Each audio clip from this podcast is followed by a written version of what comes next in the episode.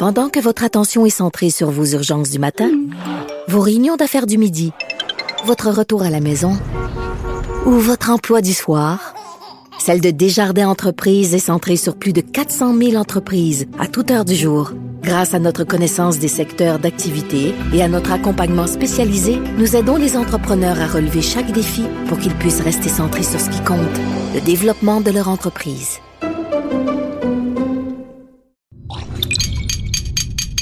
Cube Radio. Attention, cette émission est laissée à la discrétion de l'auditeur. Les propos et les opinions tenues lors des deux prochaines heures peuvent choquer. Oreilles sensibles s'abstenir.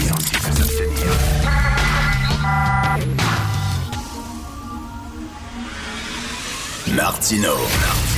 De 8 à 10. Politiquement incorrect. Mais la question devient qui voulez-vous être là? Cube Radio. Alors bonjour, merci d'écouter Cube Radio et politiquement incorrect. C'était Justin Trudeau dans son français impeccable. La question est qui voulez-vous être là? Justin, bon, alors je suis en compagnie d'Antoine Robitaille, un homme qui aime beaucoup lire des livres lourds. oui, c'est ça. Hein? Comme, je suis comme Justin Trudeau, on a beaucoup en commun. Tu lis des livres lourds. oui. Alors, il se promène, il fait quasiment campagne, il voit plus sa famille, seulement les week-ends, il suit les candidats, il se promène partout à travers le Québec, puis là, il est de passage à Montréal et je lui mets le grappin dessus Ouais. parce que c'est tout le temps intéressant de parler avec mon ami et collègue Antoine. Alors, écoute, là, je veux savoir, la population, tu as testé un peu, tu, tu parles un peu à tout le monde, tu arrives du Saguenay? Oui, oui, c'est ça. Il fallait que je rentre là parce que mon émission allait être rebaptisée Lao Lao sur la colline. L'intérêt de la population envers cette élection-là, est-ce que c'est dur, Ah oui. semi-mou ou mou? C'est très mou. C'est mou, c'est hein? extrêmement mou. Les gens sont pas intéressés par les Ben oui, puis. Ben oui, puis je, je pense qu'il y a comme un, un éclatement tel de l'électorat aujourd'hui à cause des nouveaux médias, à cause des médias euh, sociaux. Euh, chacun est dans sa petite niche. Euh, tu sais, des fois, on emploie aussi l'expression chambre d'écho. Oui. On est tous pognés dans notre petite niche, puis on s'intéresse plus aux affaires globales. Puis les Ouais, mais les politiciens, gens, c'est-à-dire les comment gens- ils réagissent, les politiciens? Ils, ils- ils- ont raison, je veux dire, ils, font ce qu'ils peuvent. Là. Ils essaient de toucher le monde avec des petites promesses bien précises. On l'a vu dans la campagne électorale québécoise, euh, c'était les, les lunchs de, de Jean-François Lisée. Il était prêt à Oui. venir faire nos lunchs. Puis là, ben, il y a le même genre de promesses euh, euh, très précises, des crédits d'impôt pour, pour ci, pour ça. Justin Trudeau qui nous promet d'aller payer nos vacances, qui promet- puis, puis le camping, puis tu sais. Dans les parcs nationaux. Ben oui, alors, est-ce que On c'est... dirait les gens, leur idée est déjà faite, quoi. Ils, leur idée est déjà faite, puis... Non, je pense que ça ne les concerne pas encore. Mais où ils attendent le débat, ça se Oui, je pense qu'ils attendent les débats, effectivement. Mais je pense qu'il y a un manque de collectif. Là. Tu sais, On, est, on est vraiment éclaté, euh, je trouve, dans, dans- dans la société aujourd'hui. Écoute, la journée du, du fameux brown face. Oui. Nous, dans les médias, on pensait que tout le monde ne parlait que de ça. Moi, je m'en vais dans Papineau, je me promène, euh, métro Jean Talon, puis tout ça. Je demande à plein de gens, euh, ah ouais, euh, c'est c'est quoi déjà cette affaire-là? Tu sais, les gens étaient pas au courant. J'avais l'impression d'être dans un, un, vox, un vox pop de. Voyons comment il s'appelle. L'humoriste. Guy Nantel. Guy Nantel, tu sais. J'avais- Les gens que- euh, suivaient tellement pas que. Mais ça, c'est notre problème avec les médias, c'est que, tu sais, on est dans une bulle, on parle de ça, on, on rencontre des gens qui, sont, qui, ont la même job que nous autres, on Ouais. parle de ça entre nous, puis tout ça, puis tu sais, des fois, quand tu vas là, chez Joe Patate ou chez Ben, on se flatte la bédaine à Green Bay, puis des affaires de même, puis tu parles au monde, les gens n'ont pas les mêmes intérêts que nous autres, des fois, ça leur passe Mais- 25 000 pieds par-dessus la tête. Mais sans vouloir nous lancer des fleurs, nous, on s'intéresse à l'intérêt collectif. On s'intéresse Oui, oui. Aux, aux questions collectives, aux grandes, aux grandes questions que, où vers où va le pays, vers où va la fédération. Tu sais, je veux dire, c'est quand même important, là. C'est, c'est, c'est, c'est, euh, c'est comme quand les gens me disent l'Assemblée nationale, c'est une bulle. Ben oui, mais c'est une bulle qui est ouverte sur la gestion des soins de la santé, l'éducation, euh, la dégénérescence maculaire. Le lendemain, c'est le danger du bronzage. Écoute, t'as tous les sujets qui passent par là. là. Oui, c'est une bulle, mais vraiment ouverte sur tous les sujets. Donc, la politique, c'est ça qu'il y avait de beau, je pense, dans à l'époque des masses médias. C'est-à-dire que quand tu ouvrais ton journal, tu étais comme obligé d'être plongé dans, dans le débat public. Mais maintenant, c'est peux- pour ça qu'on avait des sociétés plus politiques. Et aussi. maintenant, tu peux te retirer du débat. Exactement. Dans ta petite niche, dans ta petite bulle, Ouais. dans ta chambre d'écho, avec euh, sur Facebook des gens qui pensent comme ta toi. gang qui tripe sur ta Star Trek, puis euh, ta gang qui tripe sur, euh, je sais pas moi, la pêche. euh, C'est vrai. Puis regarde, regarde, là, comme rien que Ou le- moi, le- ou nous autres, c'est, la politique. Tu sais, le ça- ça déficit, de Justin Trudeau qui est en train de creuser, là, pour moi, c'est, c'est majeur. c'est Ben oui. énorme. Là, tu sais, 92 milliards, 94 milliards de déficit à la fin du prochain mandat s'il est réélu. Puis semble que ça devrait toucher les gens, surtout les jeunes qui vont se ramasser à payer cette facture-là. Oui. On dirait les gens. Hey, c'est bon ce que tu dis sur les jeunes. Hier, Jean-François Gibault, à mon émission, il faisait la remarque suivante. On s'inquiète beaucoup des, pour les générations futures pour ce qui est du climat. Ben mais oui. la dette. La dette, c'était. Les générations futures, on en a beaucoup parlé à la fin des années 90 euh, avec Mario Dumont, tout ça, qui disait Hey, nous autres, on va être pognés pour payer ça, là, cette dette-là. Donc, les générations futures, c'était important. Mais ils s'en foutent, la les question jeunes. de la dette. Euh, ouais. Ben, Ils s'en on- foutent, ils les se font jeunes, dire totalement. que, en fonction du PIB, euh, si- si- si- c'est pas grave, tu sais. Mais si- s'il y a une flambée des taux d'intérêt, s'il y a une crise économique, ben là, on va être obligé de faire des choix déchirants, des, Ben des non, choix très durs. tu sais, Va, va, promène-toi dehors puis demande aux jeunes, c'est quoi le, déficit, la dette du Québec ou la dette du Canada. Ils n'ont aucune espèce d'idée. Ce qui dire, nous ramène à Guinantel. Ok, oui! Ah, moi, je regardais. L'importance de l'éducation. J'ai regardé, oui, j'ai regardé le Vox Pop de Guy Nantel et Ouais. j'avais, puis je regardais comme il est à 6h15 le matin, là, je venais de me lever, puis j'avais le goût d'ouvrir une bouteille de vodka puis de la vider direct là.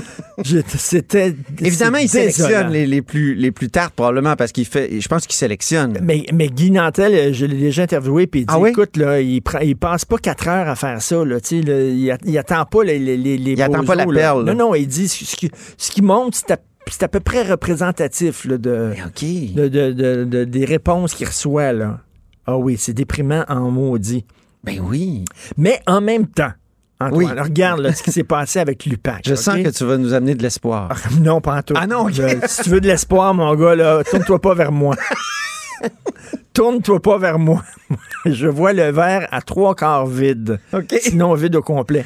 Mais les gens sont cyniques. Regarde ce qui se passe. là, des, des enquêtes qui ont pris six ans, qui se terminent en queue de poisson avec l'UPAC, puis tout ça. Puis là, tu regardes ça, tu te dis à quoi ça sert? Les gens sont cyniques. Ils ne Pourquoi ils ont plus si bien réussi pour Gilles d'autorité? pour Gilles Vaillancourt, puis ils ont échoué partout ailleurs.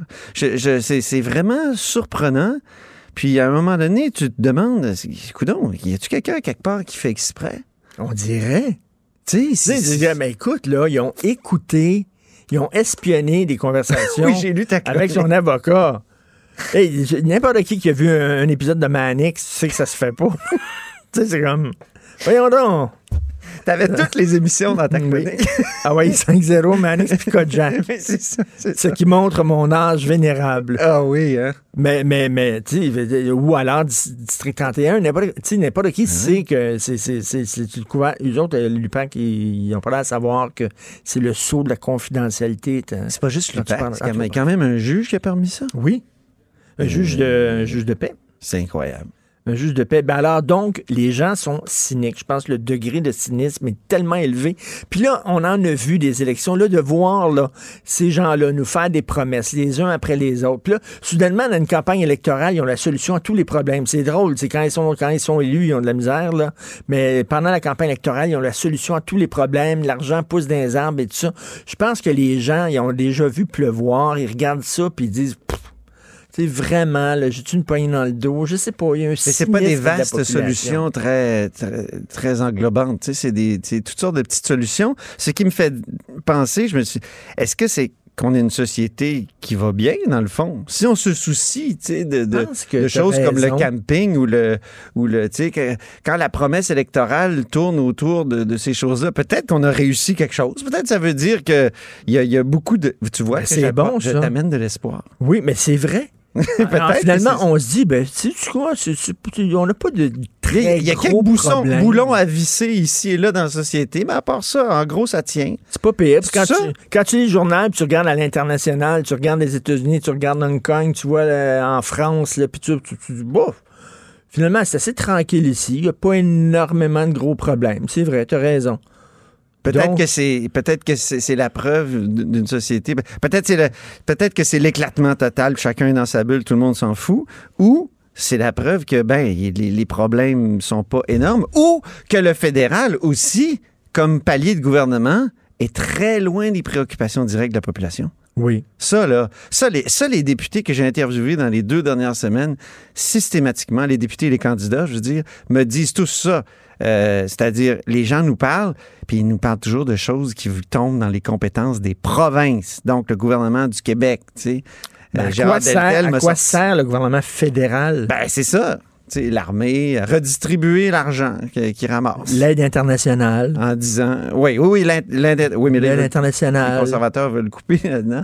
Mais, euh, mais c'est ça, l'aide internationale, l'armée, les relations internationales. euh, Fait que les- ce qui touche les gens, c'est la santé, l'éducation, puis c'est de compétences euh, puis provinciales. l'aide sociale, puis l'électricité, puis c'est pour ça que peut-être que les élections euh, québécoises sont plus suivies que, que les élections fédérales. C'est un peu comme une sorte de, de commission européenne, tu sais, Oui. pas pour les Français, là, tu sais. Euh, Et, et les la- élections la- nationales, puis les élections post-nationales. et toi, est-ce que tu sens sur le terrain qu'il y a effectivement une résurrection du Bloc québécois? C'est drôle, j'ai pas cette impression-là. J'ai pas cette impression. Les sondages me disent une chose, puis j'ai l'habitude de me fier davantage à la, science de l'opinion publique, mais il n'y a pas beaucoup de, ferveur et j'ai l'impression que le vote du Bloc actuellement est un vote euh, refuge ou un vote d'élimination. C'est-à-dire, on dit, ah, pas, pas, pas Jack Singh, ah, on a essayé le NPD, ah, Trudeau, il est fatigant puis il dépense comme un fou, Euh, ah, Scheer, hey, c'est un curé, Euh, tu sais, dans le fond, il, il aimerait bien en finir avec la- le droit à l'avortement puis tout ça. Donc, je dis pas qu'il dit ça, là. je dis que Oui, les oui, gens oui, les gens pensent ça. C'est- ça. Euh, donc, les conservateurs ne m'appelaient pas, là, puis m'envoyaient pas des courriels. Je le sais qu'il a dit qu'il il en finirait pas avec le droit à l'avortement. Mais quand même, c'est ce que les Québécois se disent. Et ils en viennent au Bloc, ils disent, ben oui, le Bloc, on était peut-être très dur avec eux, puis ça a peut-être servi à quelque chose aussi, les commandites, euh, la loi anti-gang. tu sais, Ça a servi à, à- à- à- mettre de la pression. Puis dans, un, dans une démocratie, l'opposition, c'est très important. Je veux dire, ça, ça tient toujours le gouvernement en haleine. Ça, ça, ça, C'est- ça lui le couple- reproche tout. Et surtout, c'est le couple CAC-Bloc. On aime ça. Le CAC au, Ouais. au Québec qui a fait renaître le sentiment nationaliste, pas souverainiste, mais nationaliste, une fierté. On s'est, on, s'est, on, on s'est relevé le dos avec la CAQ, je Ouais. trouve. Puis là, ben, on met le bloc là-bas. Puis il y a Puis comme là, ça se de- cristallise Oui, dans la loi ça. 21, donc la loi sur la laïcité. Et, euh, et ça va être un grand enjeu ce soir au débat, c'est certain. Là, Dès les premières minutes, moi, je pense, euh, il va y avoir Yves-François Blanchet qui va vraiment essayer de savoir précisément ce que Justin Trudeau veut faire avec ça. Ce qu'Andrew Scheer aussi, qui a été plus euh, équivoque que ses, euh, que, que ses députés euh, et, et- et candidats là-dessus. Parce que les candidats si- au Québec si- ont clairement si- dit. Si le Canada décide de contester la loi 21, le Ouais. bloc peut rien faire, il peut pas bloquer ça, il peut rien faire, non? Non, mais il peut ramener constamment euh, au devant de la scène ce problème-là, comme il a ramené les commandites pendant à peu près trois ans avant que ça, dé- ça débouche. Euh, et ce matin, j'entendais Mario Dumont à cette antenne dire qu'il y a 17 ans, il proposait l'abolition des commissions scolaires. Il n'était pas au Eh. gouvernement, là, puis il proposait ça. Donc, une idée qui est lancée, qui est maintenue en vie, euh, à un moment donné, elle trouve son heure. Oui. Alors, c'est pour ça que c'est pour ça que c'est niaiseux de dire le Bloc sera jamais au pouvoir. Ben non, les LNPD non plus, probablement sera jamais au pouvoir, mais ils ont des idées. Puis à un moment donné, il y a une conjoncture politique qui fait que, oh, quelqu'un qui est en situation de décider prend l'idée, puis il, il- il la réalise. C'est bon. Le rapport d'impôt unique, c'est ça aussi. C'est plein d'espoir. Et là, tu t'en vas dans quelle région, là? À Montréal pour l'instant. Mais, t'en vas à Montréal. mais euh, là, là, je je vais ouvrir, c'est en primeur que tu l'apprends, je vais ouvrir une série de, de chroniques sur le jogging des candidats. Je vais aller jogger avec des candidats. c'est vrai, tu cours, toi. Ah oui. Ben là, je cours pour aller travailler. T'es- plus pour euh, écrire des chroniques actuellement. Ben, merci. C'est toujours un plaisir de te Un plaisir parler et de Richard. te lire. Bien sûr, vous écoutez Politiquement Incorrect. J'ai très, très hâte de participer à ce débat-là. Pendant que votre attention est centrée sur cette voix qui vous parle ici, ou encore là, tout près ici, très loin là-bas, ou même très très loin. Celle de Desjardins Entreprises est centrée sur plus de 400 000 entreprises partout autour de vous. Depuis plus de 120 ans, nos équipes dédiées accompagnent les entrepreneurs d'ici à chaque étape pour qu'ils puissent rester centrés sur ce qui compte, la croissance de leur entreprise. Pour nous rejoindre en studio, Studio à commercial cube.radio. Appelez ou textez 187 Cube Radio. 1877 827 2346. Politiquement incorrect. Nous parlons d'économie avec Pierre Couture, journaliste à la section argent au Journal de Montréal et au Journal de Québec. Salut Pierre. Salut Richard. Écoute, il y a de plus en plus de Québécois qui font leur shopping sur Internet, entre autres là, avec Amazon, mais plein d'autres sites comme ça. Et là, on a de la difficulté à récupérer les taxes québécoises parce que ces entreprises-là sont censées euh, euh, payer des taxes. On a de la difficulté à récupérer ces taxes. On, on est-tu niaiseux ou quoi? Qu'est-ce qui se passe? Ben, il y a deux choses là-dedans. Euh, hier, le ministre euh, des Finances, euh, Éric Girard, a avoué que le projet pilote, le gouvernement, c'est sous Philippe Couillard, là, puis la CAQ a décidé de le, de le- le en fait, de continuer ce programme-là. C'est un projet pilote. Il y a beaucoup de Québécois qui achètent en ligne à l'extérieur du Québec. Et les détaillants euh, ne rapportent pas, en fait, ne prélèvent pas les taxes parce qu'ils sont pas situés au Québec. Et euh, là, ça fait en sorte que c'est 158 millions de dollars qui échappent au gouvernement du Québec. Et le gouvernement avait mis un projet pilote pour tenter, en tout cas, de- d'essayer de, voir qu'est-ce qu'il pouvait faire. Et hier, Éric Jarre a dit, écoutez, c'est très difficile actuellement. Le gouvernement du Canada le fait pas. Et euh, nous, ben, on n'a pas d'aide de personne finalement. Là. Euh, alors, euh, c'est très difficile et ça semble pas être concluant à date jusqu'à présent. Mais, j'imagine qu'il y, a fait- des- il y a des pays qui réussissent à le faire. Ben, c'est difficile parce que les détaillants sont pas situés sur ton territoire. Alors, faut que tu te fies, un, à la bonne foi des détaillants qui vont prélever les taxes pour toi, puis deux, faut tu te fies aussi à la bonne foi des, des consommateurs qui vont déclarer les taxes. Et bien souvent, ben, les gens Ben euh, vont justement magasiner en ligne pour sauver des taxes, notamment. là. Alors, ça ça semble pas très fonctionner. Ce qui fonctionne très bien, c'est le programme d'imposition des taxes à Netflix, à Spotify, pour des biens consommés au Québec, là, notamment oui, oui. euh, vos abonnements en ligne. Ça, on a mis un programme euh, et on a demandé aux grands joueurs du web de s'inscrire et de prélever les taxes et de leur filer aux consommateurs. Ça, ça fonctionne très bien. Mais pour ce qui est des achats en ligne à l'extérieur du Québec, ça semble être très compliqué. Ben là, donc, c'est Euh, c'est un peu une compétition injuste pour euh, les, Oui, les ben magasins oui. ici, euh, les boutiques ici, qui les autres doivent compétitionner justement avec des, des, des, des, des, des sites comme Amazon qui ne payent pas de taxes. Entre autres, euh, et les détaillants d'ici avaient pressé le gouvernement de faire de quoi, notamment à Québec, notamment à Ottawa, mais il n'y a rien qui se passe de ce côté-là.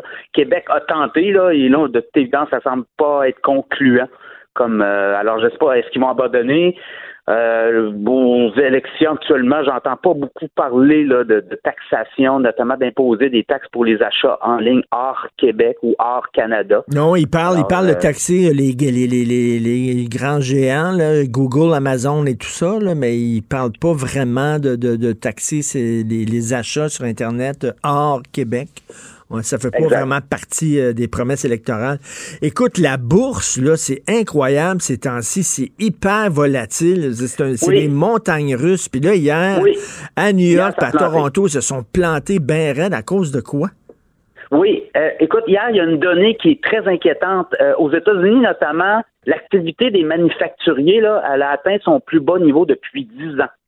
Alors là, hier, les marchés boursiers ont dit, oh, attends une minute là. Si les manufacturiers sont dans leur... euh, ça fait 10 ans qu'ils n'ont pas atteint ce niveau-là de, d'intensité, c'est-à-dire de, d'activité manufacturière, il se passe quelque chose. Et là, on commence à comprendre que toute l'histoire de la guerre commerciale avec la Chine, toute l'histoire de la destitution avec Trump notamment, ben ça inquiète un pas mal de, gens. Hier, ça a planté 343 points à le Dow Jones, 200 points à Toronto. Et aujourd'hui, je regarde ce matin, là, c'est encore dans le rouge. Ça veut dire que cette nuit, les marchés asiatiques ont, ont droppé aussi.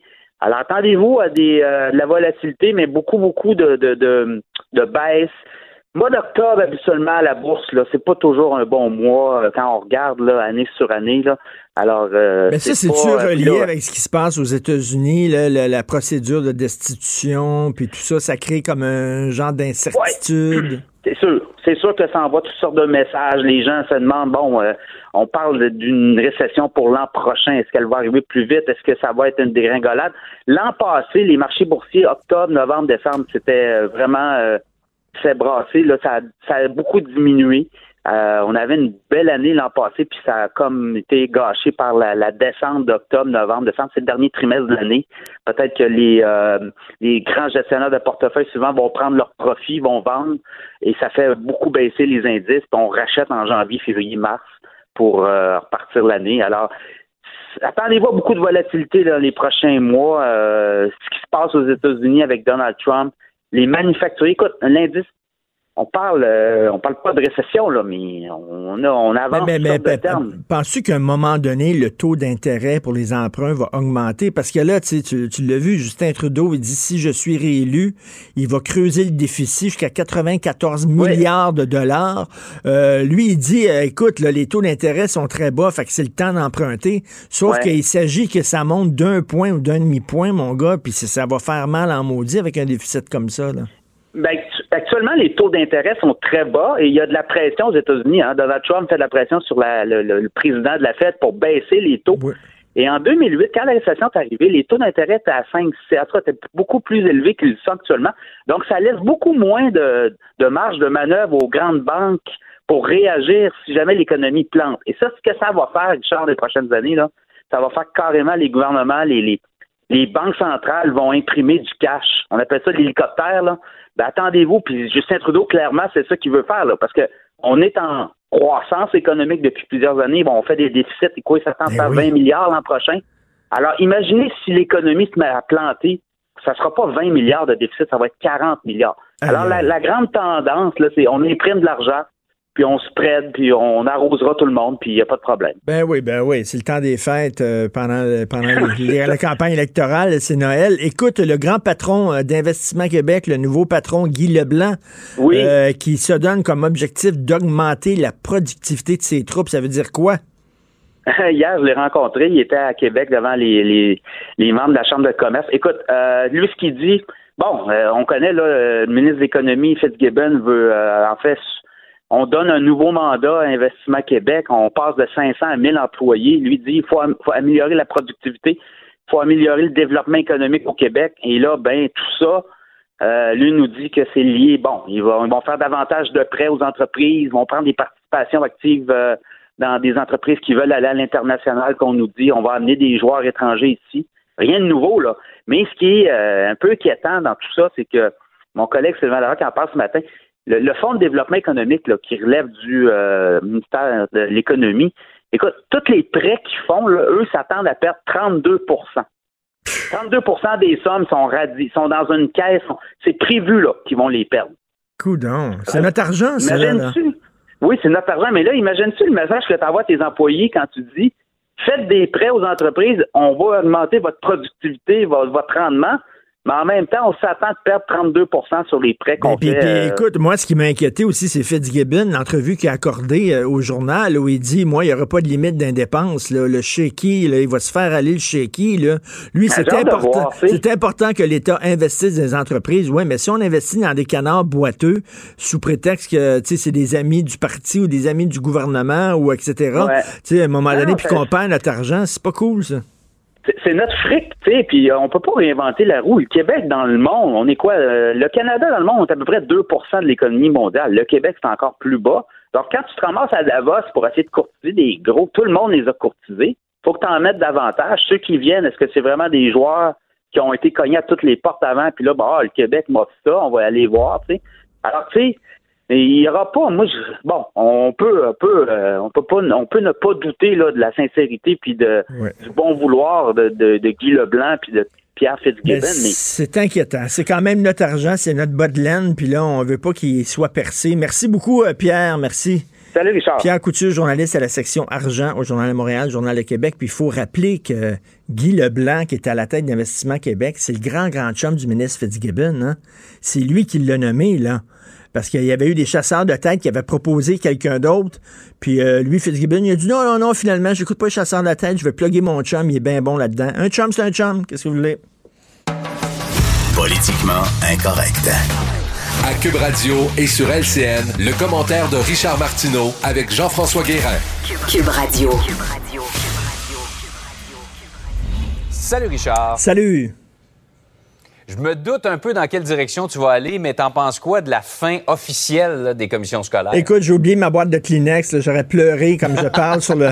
Comme à chaque fois que je parle de, de- de- du sort des pitbulls, tu sais à quel point ça m'émeut. Les commissions scolaires aussi. Il n'y a pas grand personne qui pleure aujourd'hui. Je m'excuse, il y a une expression québécoise qui dit là, tu joues avec les poignets de ta tombe. C'est ce qu'ils ont fait pendant longtemps. Et comme c'est écrit dans le journal de Montréal ce matin, là, ils ont creusé leur propre tombe, les commissions scolaires, à plusieurs reprises. Euh, ils ont été avertis des dépenses inutiles, de l'argent qui devait aller dans les écoles, qui devait aller pour l'aide aux enfants, puis qui allait finalement pour toutes sortes d'affaires. Écoute, des parties de golf, 18 000 dollars pour prendre des cartes, les mettre dans un avion, puis les envoyer dans un hôtel dans les Laurentides pour faire un lac à l'épaule, 55 000 dollars pour un week-end au Château Bromont, euh, un voyage en République dominicaine, 50 000 dollars pour un power pour 600 gestionnaires avec des petits fours, du champagne, du bon vin, puis un spectacle de cirque. Peux-tu bien me dire à quoi ça sert? 2000 dollars pour une formation pour leur montrer comment euh, utiliser Twitter, un plan de communication à 250 000 dollars, etc., etc. C'était le bar open régulièrement. Et hier, euh, Jean-François, au bulletin du midi, il y avait euh, Julie Marcoux qui remplaçait Pierre Bruno et elle recevait une commissaire d'école qui était furieuse. Puis elle dit, c'est épouvantable qu'on tire la plug sur les commissions scolaires. J'aimerais dire à cette commissaire-là, elle était où, elle, lorsque ces histoires-là de dépenses inutiles sortaient régulièrement? Est-ce qu'elle les a dénoncées? Est-ce qu'elle a écrit des lettres dans des journaux? Est-ce qu'elle s'est levée pour dénoncer ses propres commissions scolaires? Ils récoltent ce qu'ils ont semé. Finalement, aujourd'hui, on tire la plug. C'est terminé. Mais- ils ont été, comme on dit, l'artisan de leur propre Ben oui, malheur, tout à fait. Et hein. là, il y a des gens qui se demandent mais comment ça se fait, là, il y aurait plus d'élections scolaires euh, chez les francophones, mais chez les anglophones, il va continuer à Ouais. avoir des commissions scolaires avec des élections. Les gens sont un peu mêlés. Je vois là, les, les, les, les commentaires sur euh, les réseaux Internet en disant c'est deux poids, deux mesures. C'est parce que euh, Pierre Elliott Trudeau avait enchâssé dans les- la Charte des droits et libertés euh, justement que les, la minorité euh, anglophone au Québec avait droit à une euh, éducation dans leur langue avec une commission scolaire anglophone puis des élections. Donc, il faudrait quasiment là, prendre encore la clause dérogatoire pour pouvoir annuler les élections du côté des anglophones. Puis là, la clause dérogatoire, on s'entend, on l'a déjà utilisée, puis la, la loi 21 ne l'utilisera pas pour ça. Donc, c'est pour ça qu'il va y avoir des élections encore euh, du côté des anglophones. Oui, on n'a touché à rien de ce côté-là. Ben. Par ailleurs, euh, Richard, le débat de ce soir, ça va être intéressant dans un contexte où c'est extrêmement serré. C'est extrêmement serré. Euh, les gens attendent le débat de ce soir, je pense, pour se faire une tête. Écoute, les défis, Jack Minsing euh, du NPD, euh, il va falloir qu'il clarifie sa position sur la loi 21 parce qu'il parle des deux côtés de la bouche. Quand il est au Québec, il dit qu'il respecte notre décision. Quand il est dans le reste du Canada, il dit que c'est une loi discriminatoire. Yves-François Blanchet, il va falloir qu'il nous qui nous disent à quoi sert le bloc. Parce que là, le vote anti-Trudeau, ceux qui veulent rien savoir de Justin Trudeau, leur vote est divisé entre les conservateurs puis le bloc. Puis ça, ben, ça aide Justin Trudeau. Justin Trudeau est en tête des sondages au Québec.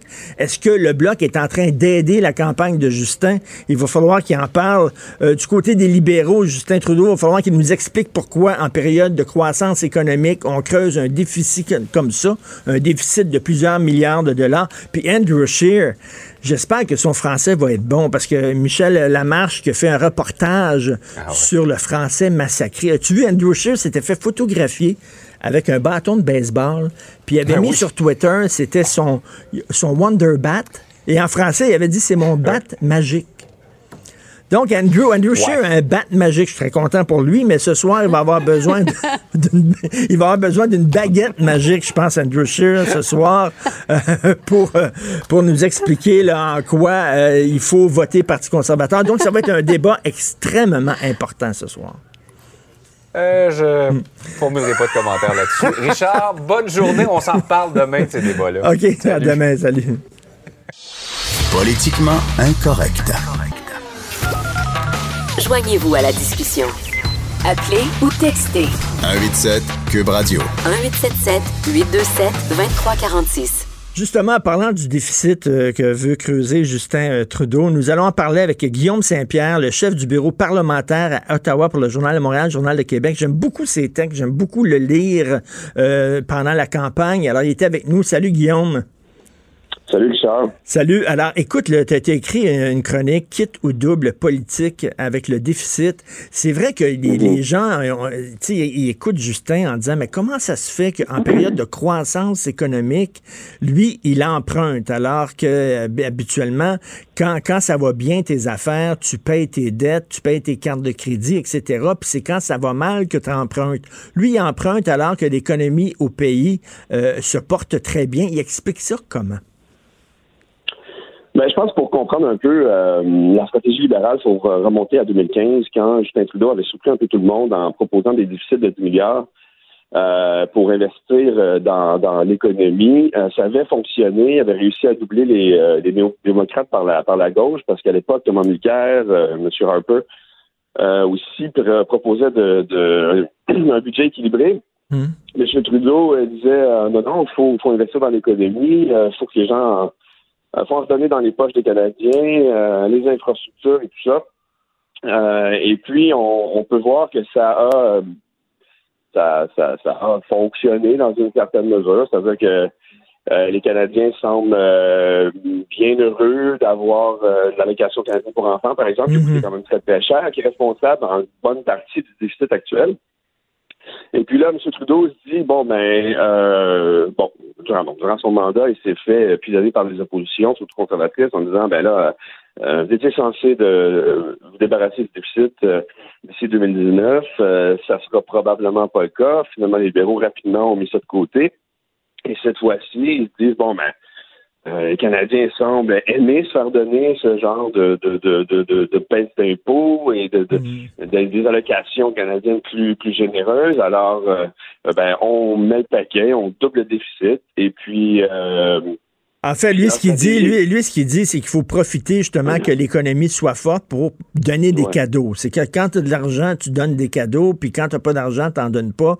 Et là, ben, euh, il va falloir, là, il en profite que l'économie va bien pour donner des cadeaux, sauf que il creuse le déficit là, quand même, parce qu'il annonce, s'il y a une réélection de son gouvernement, il annonce après quatre ans un déficit qui est rendu à 94 milliards de dollars. C'est énorme. Oui, c'est-à-dire que le, le déficit était censé être de, dans quatre ans, là, être rendu à 9,8 milliards, puis là, finalement, ça va être le double. Mais au total, c'est c'est- c'est 94 milliards de, de, de, de déficit accumulé durant les durant durant le mandat euh, libéral. Euh, c'est vrai que beaucoup d'économistes et ces, et, et ces investisseurs conservateurs disent euh, bon, mais on est en période de, de croissance économique, c'est le temps peut-être de faire des économies, justement, de mettre un peu d'argent de côté, Ben oui. euh, de dépenser un petit peu moins, comme ça, quand la récession va frapper, mais on va être euh, on va être moins euh, moins mal pris. hein. Les libéraux font le pari que euh, euh, donc euh, Mais, mais, mais, mais les, les conservateurs vont taper sur ça, j'imagine, au, Ouais. au débat ce Ben, soir. Andrew Scheer va dire, regardez à quel point il est dépensier, il est irresponsable, etc. Ouais. Mais ce qui est intéressant avec les conservateurs, c'est là où je comprends un peu mal leur stratégie. C'est-à-dire que euh, eux aussi ont fait quand même beaucoup de promesses. Là, on parle de, de, de 7 milliards de baisse d'impôts, euh. 1,4 milliards pour euh, réduire les euh, les, euh, Les dépenses à l'international, c'est ça? Oh, Non, dépenses inter- internationales, ça, c'est ça, c'est de l'argent qui veut couper justement pour pouvoir éponger le déficit. Mais il y en a pour moi que les, les conservateurs ne vont pas déposer leur plan financier chiffré euh, avant encore un petit bout, là. probablement après les débats. OK, Donc, oui, euh, ben, c'est c'est bizarre, c'est- ça. donc, ils s'en vont, ils s'en vont au débat, ils participent au débat, puis ils n'ont pas de cadre financier. C'est ça. Donc, quand il va dire à Justin Trudeau, ben là, vous, euh, vous êtes dépensier et tout ça, M. Trudeau va lui répondre, oui, mais vous, vous allez couper dans les services. Ben, M. Scheer, euh, il n'y aura pas le cadre financier en main pour dire, oui, non, mais regardez, là, on a pensé à nos affaires, puis voici, on va pas aller couper les services pour telle, telle raison, voici, on va trouver l'argent. Euh, je comprends difficilement cette stratégie-là, mais bon, bref. M. Scheer Mm. propose de, de revenir à l'équilibre budgétaire dans cinq ans. Euh, au printemps dernier, il disait deux ans, là c'est cinq. Euh, donc on verra bien comment il va y arriver. Il va falloir qu'il l'explique aussi. Euh, bon. Mais, mais il va avoir beau jeu, là, parce que là, il peut, il peut promettre n'importe quoi, puis on peut Mhm. pas voir, on peut pas voir si effectivement c'est réaliste, ses promesses, étant donné qu'on n'a pas son cadre financier. Ah, c'est ça. Il y a, il y a- il y ça aussi. Euh, mais, mais les libéraux auront le beau jeu de, de- aussi de- d'agiter le, le, le spectre de M. Ford, de M. Harper, Ali Cooper, l'austérité et tout ça. C'est ce qu'il fait avec un certain succès, surtout en Ontario, depuis euh, depuis des mois maintenant. Euh, les libéraux étaient en avance, en- les conservateurs étaient en avance en Ontario euh, jusqu'à jusqu'à cet été, euh, durant donc tout le printemps jusqu'à cet été. Et puis quand les libéraux ont commencé à marteler euh, Doug Ford et tout ça, et, que le, le- gouvernement Ford est devenu de, de- plus en plus impopulaire, ben on a vraiment vu un changement dans les intentions de vote euh, au niveau fédéral. Euh, j'ai j'ai hâte de voir ça ce soir. C'est certain que Justin Trudeau va se faire euh, euh, bombarder de questions sur son déficit alors que la croissance économique, euh, quand même que l'économie du Canada se porte bien. Merci Guillaume Saint-Pierre. On va continuer à te lire dans le Journal de Montréal, le Journal de Québec. Merci. Salut, bonne campagne, salut. Puis là, je, je reviens pas, je reviens là-dessus. Les jeunes, intéressez-vous à l'argent, intéressez-vous à l'économie. Je sais que pour vous, l'économie, c'est capitaliste, puis on veut rien savoir, puis tout ça. Mais c'est votre argent. Vous dites, là, vous nous laissez une planète polluée, vous nous laissez une planète sale, mais on vous, on- on vous laisse une dette astronomique. Puis ça a l'air à vous passer 25 000 pieds par-dessus la tête complètement. C'est vous qui allez payer le party qu'on est en train de, se donner, nous autres. Nous autres, on est comme le gars, là. On va manger avec nos chums. Puis quand le bill arrive, quand l'addition arrive, on, on va aux toilettes. On va aux toilettes, là. Puis c'est vous qui allez être pogné à payer ce party-là. Je comprends pas comment ça se fait que les jeunes ne sont pas plus ne sont pas plus fâchés que ça en disant Hey, la génération des boomers, la génération des X, vous faites le party, puis nous autres, on va payer. Ça a l'air à vous se- passer 25 000 pieds par-dessus la tête. Je ne comprends pas ça. C'est quand même majeur ce que dit Justin Trudeau. Là. Il est en train de pelleter la dette dans votre cours à vous, puis vous en foutez. On vous tond comme des moutons, puis ça a l'air que vous trouvez ça rigolo. Je ne comprends pas. Vous écoutez politiquement incorrect. Pendant que votre attention est centrée sur cette voix qui vous parle ici, ou encore là, tout près ici, très loin là-bas, Ou même très, très loin. Celle de Desjardins Entreprises est centrée sur plus de 400 000 entreprises partout autour de vous. Depuis plus de 120 ans, nos équipes dédiées accompagnent les entrepreneurs d'ici à chaque étape pour qu'ils puissent rester centrés sur ce qui compte, la croissance de leur entreprise.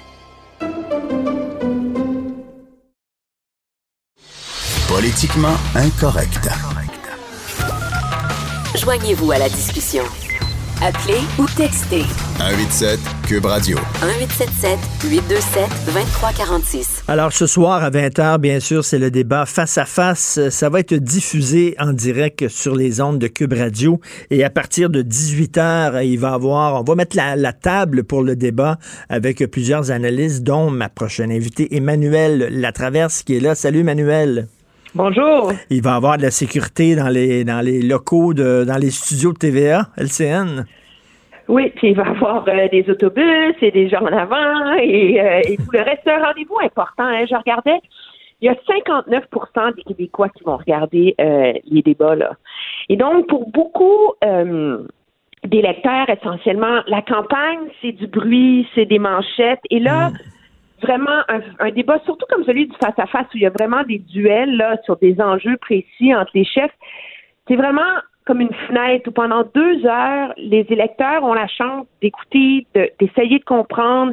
Et donc, c'est une opportunité vraiment euh, unique, aussi périlleuse que payante hein, pour, euh, pour, euh, pour les chefs. C'est d'autant plus intéressant que, on l'a dit au début de la campagne et on le répète, tous les partis ont besoin du Québec. C'est vraiment particulier. Les, cons- les libéraux ont besoin de faire des gains au Québec pour compenser les pertes ailleurs. Les conservateurs ont besoin de faire des gains au Québec s'ils veulent prendre le pouvoir. Le Bloc québécois veut faire des gains pour renaître, si on veut, et retrouver son influence au Parlement.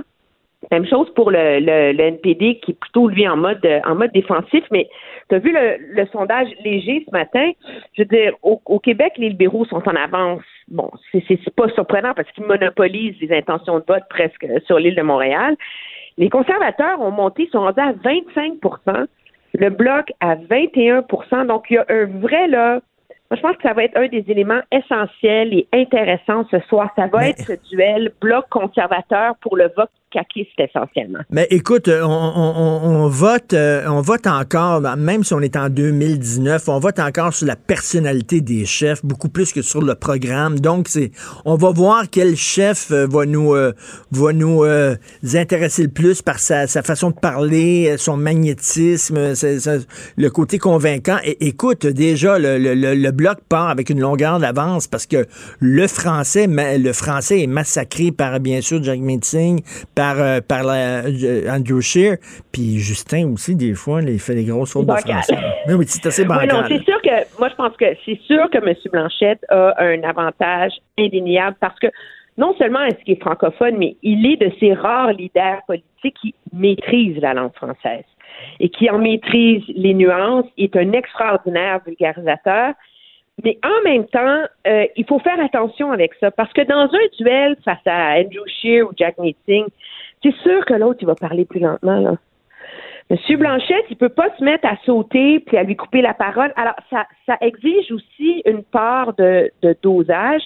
Et le défi pour Monsieur Blanchette, surtout dans un duel face aux conservateurs, il y a une part d'électorat qui votera pas Trudeau. Là. Ils sont déçus, ils veulent rien savoir. Puis là, cette part d'électorat-là se demande, est-ce que je vote conservateur ou est-ce que je vote bloc? Oui, mais justement, Emmanuel, Emmanuel, le vote anti-Trudeau, il est divisé entre le bloc et les conservateurs. Et ça, justement, ça fait que Justin Trudeau mène au Québec ça fait que Justin Trudeau mène au Québec, mais il ne faut pas oublier qu'il y a une part de l'avance de Justin Trudeau qui est due à son avance tellement grande sur, sur l'île de Montréal. Quand on regarde le vote francophone, le vote dans les régions, euh, on a une course qui se resserre beaucoup plus et qui ressemble davantage à une course à trois.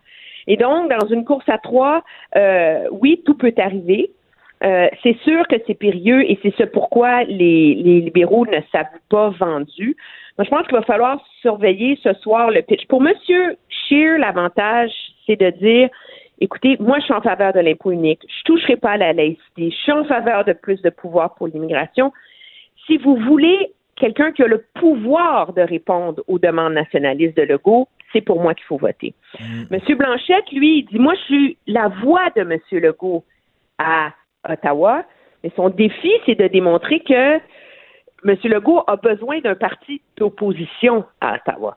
Et donc, euh, et donc, ça va être vraiment quelque chose euh, à surveiller là, pour les pour les deux chefs dans leur euh, dans leur débat de ce soir. Mais, le bloc, il va falloir qu'il nous qu'il nous explique à quoi sert le bloc. sais-tu ben, c'est par exemple, si, si, si le Canada décide de contester la loi 21, en quoi le bloc peut nous aider? Il peut, il peut, le bloc ne pourra pas empêcher cette contestation là.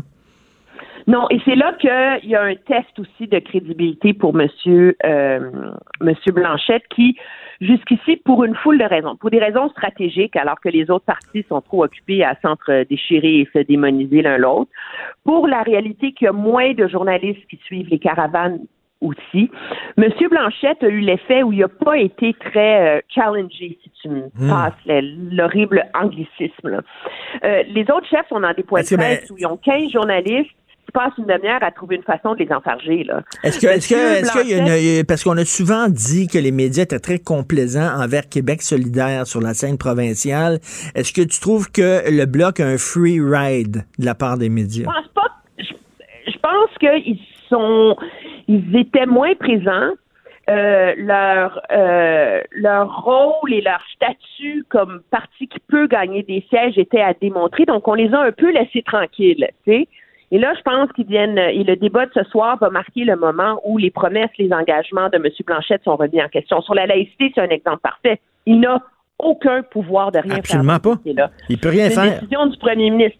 Promettre une péréquation verte, c'est super brillant, là, dans des. Ça peut être très, très tentant, là. Mais est-ce que vraiment il pense que la meilleure chose à faire, là, c'est de rouvrir la Constitution à l'heure où on se parle, là? Mm. Et qu'il y a vraiment une chance sur Terre qu'un gouvernement fédéral accepte ça, pour mettre en place un système de péréquation. Donc, objectivement, à l'heure où on se parle, le seul gagnant serait le Québec. C'est le chemin Roxham, renégocier l'accord sur les tiers pays sûrs. Hmm. Il n'y a pas de pouvoir là-dessus, là.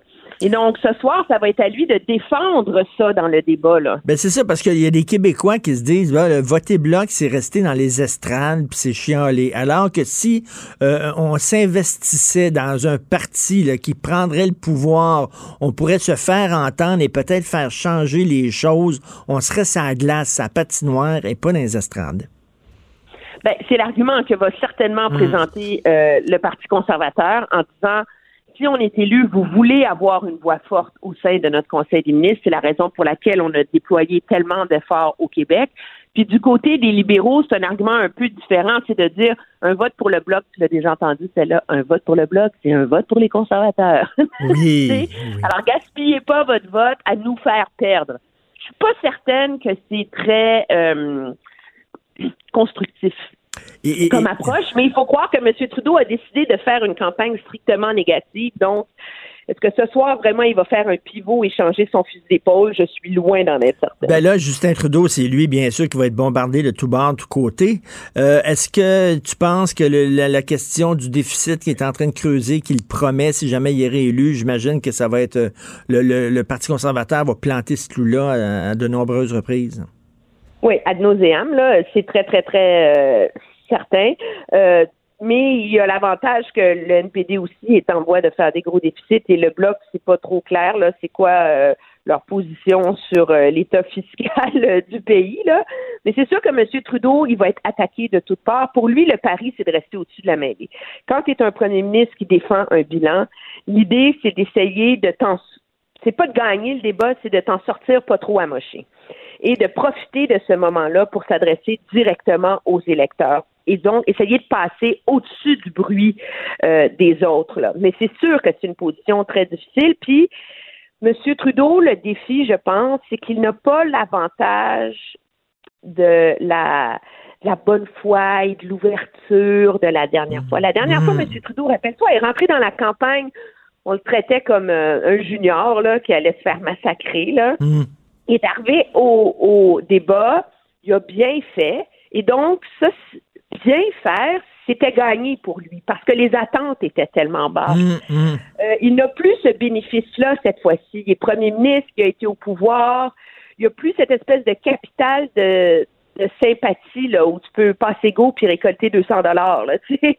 Et donc, euh, ça aussi, ça va, ça va Et- complexifier, je pense, l'ajout pour lui. Et, là, et ça, les électeurs sont plus sévères. Tout à fait. Et il- mais il a un as dans, sa, dans son jeu, il a un as, c'est la question de l'avortement, parce que le Parti conservateur a beau répéter ad nauseam qu'ils ne toucheront pas à l'avortement, quand même, Dema- demande aux gens dans la rue, les gens ont des craintes. Oui, et je pense que là-dessus, il y a un moment assez clé pour M. Scheer de réussir à enfin donner une réponse claire là-dessus. Moi, je pense qu'il y a un enjeu dont on n'a pas beaucoup parlé sous cet angle de l'avortement, c'est l'enjeu euh, de l'aide internationale. Rappelle-toi, M. Harper qui a jamais rouvert ce débat-là sur Mm. l'avortement, bien qu'il a laissé les députés derrière-ban le faire, euh, lui est allé plus loin parce qu'il avait changé les règles et avait mis fin au financement par le gouvernement fédéral d'organismes qui finançaient des services d'avortement dans les pays euh, du tiers-monde, etc. Hier, M. Singh a lancé sa plateforme internationale et il s'est fait carrément poser la question, là, vous allez faire quoi avec les ONG qui font du planning familial, qui offrent des services d'avortement sécuritaire. Et M. Singh a été euh, M. euh, Scheer a été catégorique en disant nous ne toucherons pas à la politique canadienne à cet égard. Donc, il a vraiment pris l'engagement euh, de ne pas euh, de ne pas changer les règles et de ne pas pénaliser les ONG qui euh, qui financent des avortements à l'étranger. Donc, je, pour ça, je pense que c'est un signal quand même assez fort qu'il a, envoyé là. Mais c'est sûr que ce soir, il doit régler cette question-là dans l'esprit des électeurs euh, au Québec. Bon, alors le débat est à 8 heures. Toi, est-ce que tu, tu fais un post-mortem après ça, tu restes, écoutes le débat, bien sûr, puis après ça, vous revenez après. non, non, mais on a, on a une émission spéciale là, à, à LCN dès euh, heures qui va être comme une joute spéciale là, qui va être animée avec euh, par Paul Larocque, avec euh, avec euh, Mario Dumont, Dimitri Soudas. Je vais me joindre à eux. Puis après, ben c'est sûr que le fun, c'est de débriefer le Ben débat oui, et ben oui, d'essayer donc- de savoir qui a gagné. C'est l'exercice, je peux le dire, je vais te faire une confession, que je trouve le plus difficile de n'importe quel exercice d'analyse politique. Ah oui, d'analyser des débats. Oui, parce que faut les analyser en se mettant dans la peau d'un électeur. Donc, faut comme faire abnégation de notre regard très spécialisé sur cet enjeu-là. Et, euh, et c'est difficile aussi parce que le débat sur le débat, tu sais, a autant d'importance finalement que le débat lui-même. Donc, il y a un grand sens de responsabilité. là. Exactement, mais tu as tout à fait raison. Tu as tout à fait raison, parce que moi, je vais regarder le débat ce soir, bien sûr. Puis après ça, je vais regarder, je vais vous regarder en train de, de, de, de parler du débat, débattre du débat, parce que ça, ça va m'éclairer. Même, je te que ça va m'éclairer encore plus, votre conversation Oui, après le débat que le ça. débat lui-même. Te mets de la Oui, pression, alors, là. puis- Oui, oui, oui, non, non, mais je t'ai pas besoin, je la sens déjà. Bon, on t'écoute, bien sûr, ça va être diffusé à Cube à 18h. Vous mettez la, la table, puis après ça, après le débat, vous faites la vaisselle. Donc, on, t'écoute, ça. euh, Emmanuel. Bonne soirée. Très bien, merci, au Merci, revoir. merci. Vous écoutez Politiquement Incorrect. Pendant que votre attention est centrée sur vos urgences du matin, vos réunions d'affaires du midi, votre retour à la maison ou votre emploi du soir, celle de Desjardins Entreprises est centrée sur plus de 400 000 entreprises à toute heure du jour. Grâce à notre connaissance des secteurs d'activité et à notre accompagnement spécialisé, nous aidons les entrepreneurs à relever chaque défi pour qu'ils puissent rester centrés sur ce qui compte, le développement de leur entreprise.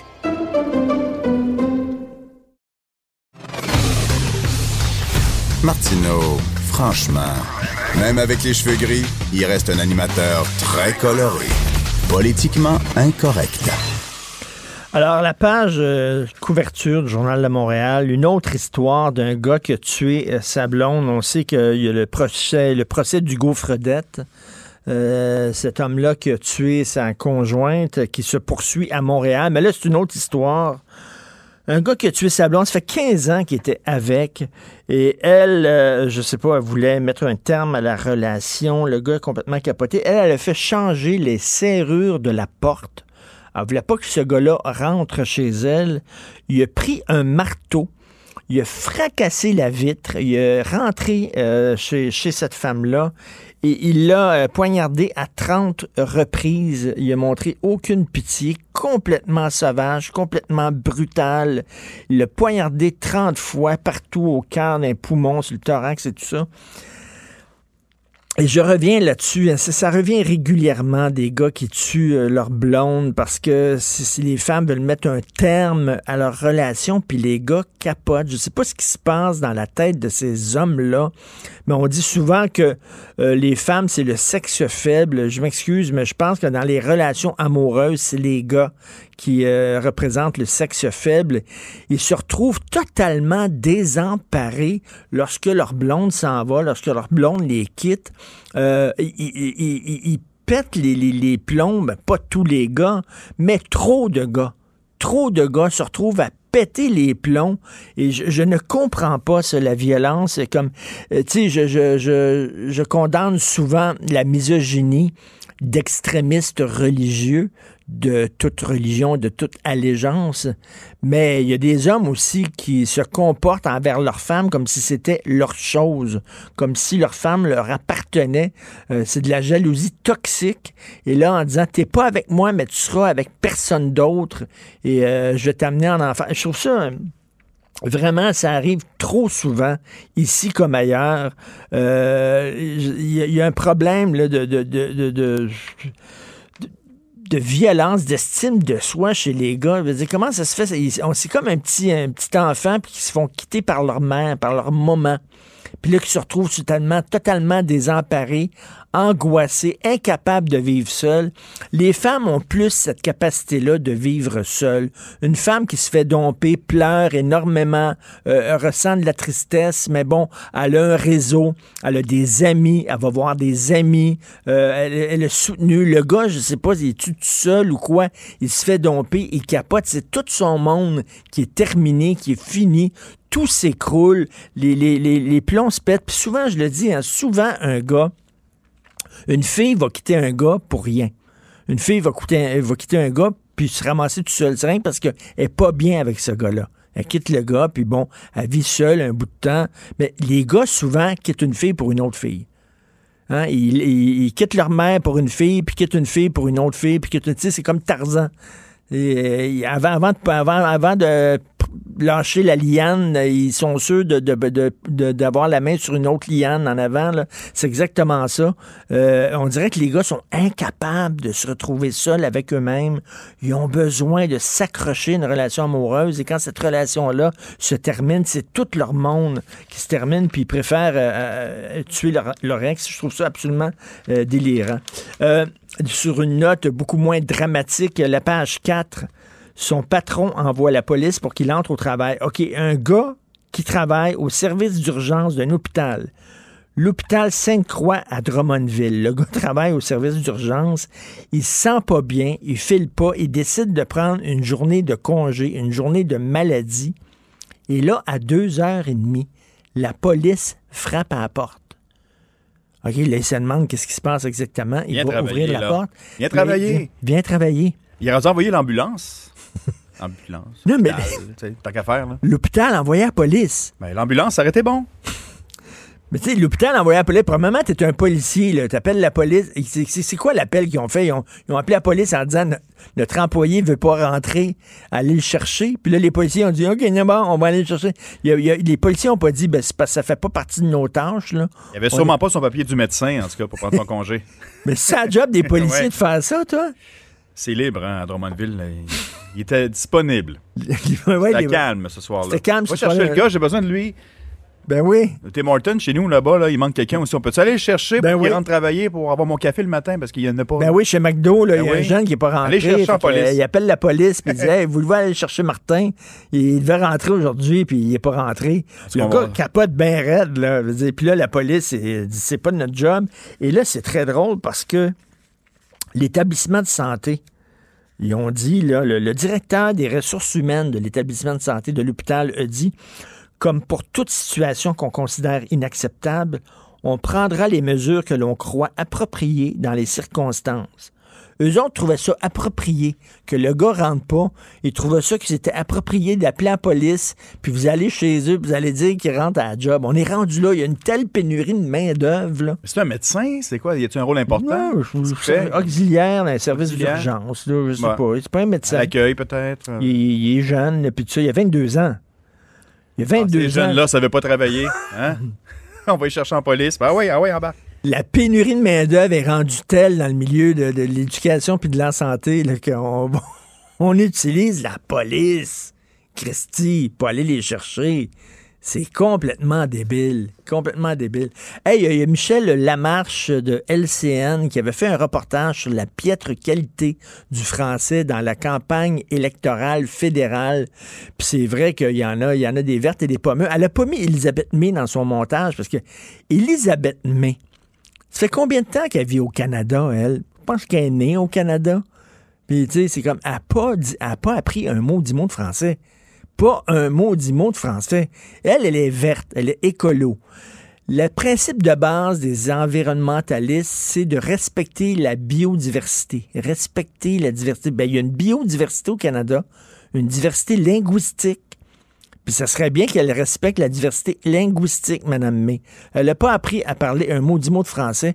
Puis les autres aussi, ça fait pitié. On peut peut-être, euh, Fred, on a un, un extrait de ce reportage-là? Ouais, J'ai ajouté un petit Un peu d'outil à la best-of? fin. hein. Ah, OK. C'est c'est à lutter les criminels et les gangs de rue. de garder nos communautés encore plus sécures. Il se moque des personnes en cause de la couleur de leur peau. Nous avons un plan qui continue de diminuer notre dette comme proportion de notre PIB.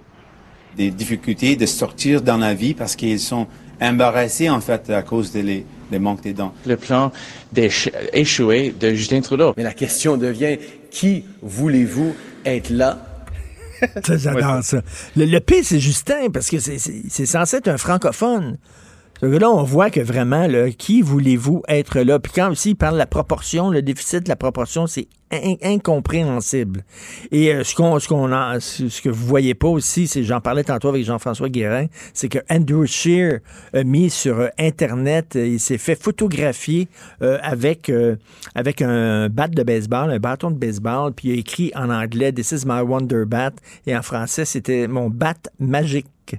Donc, Andrew Scheer a un bat magique.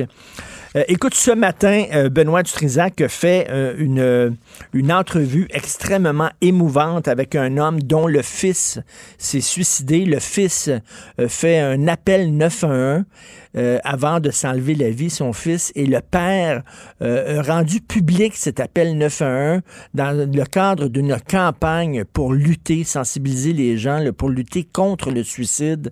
Euh, Benoît a interviewé justement ce père-là ce matin. On peut entendre un extrait. De notre côté, il y avait cinq pages de texte.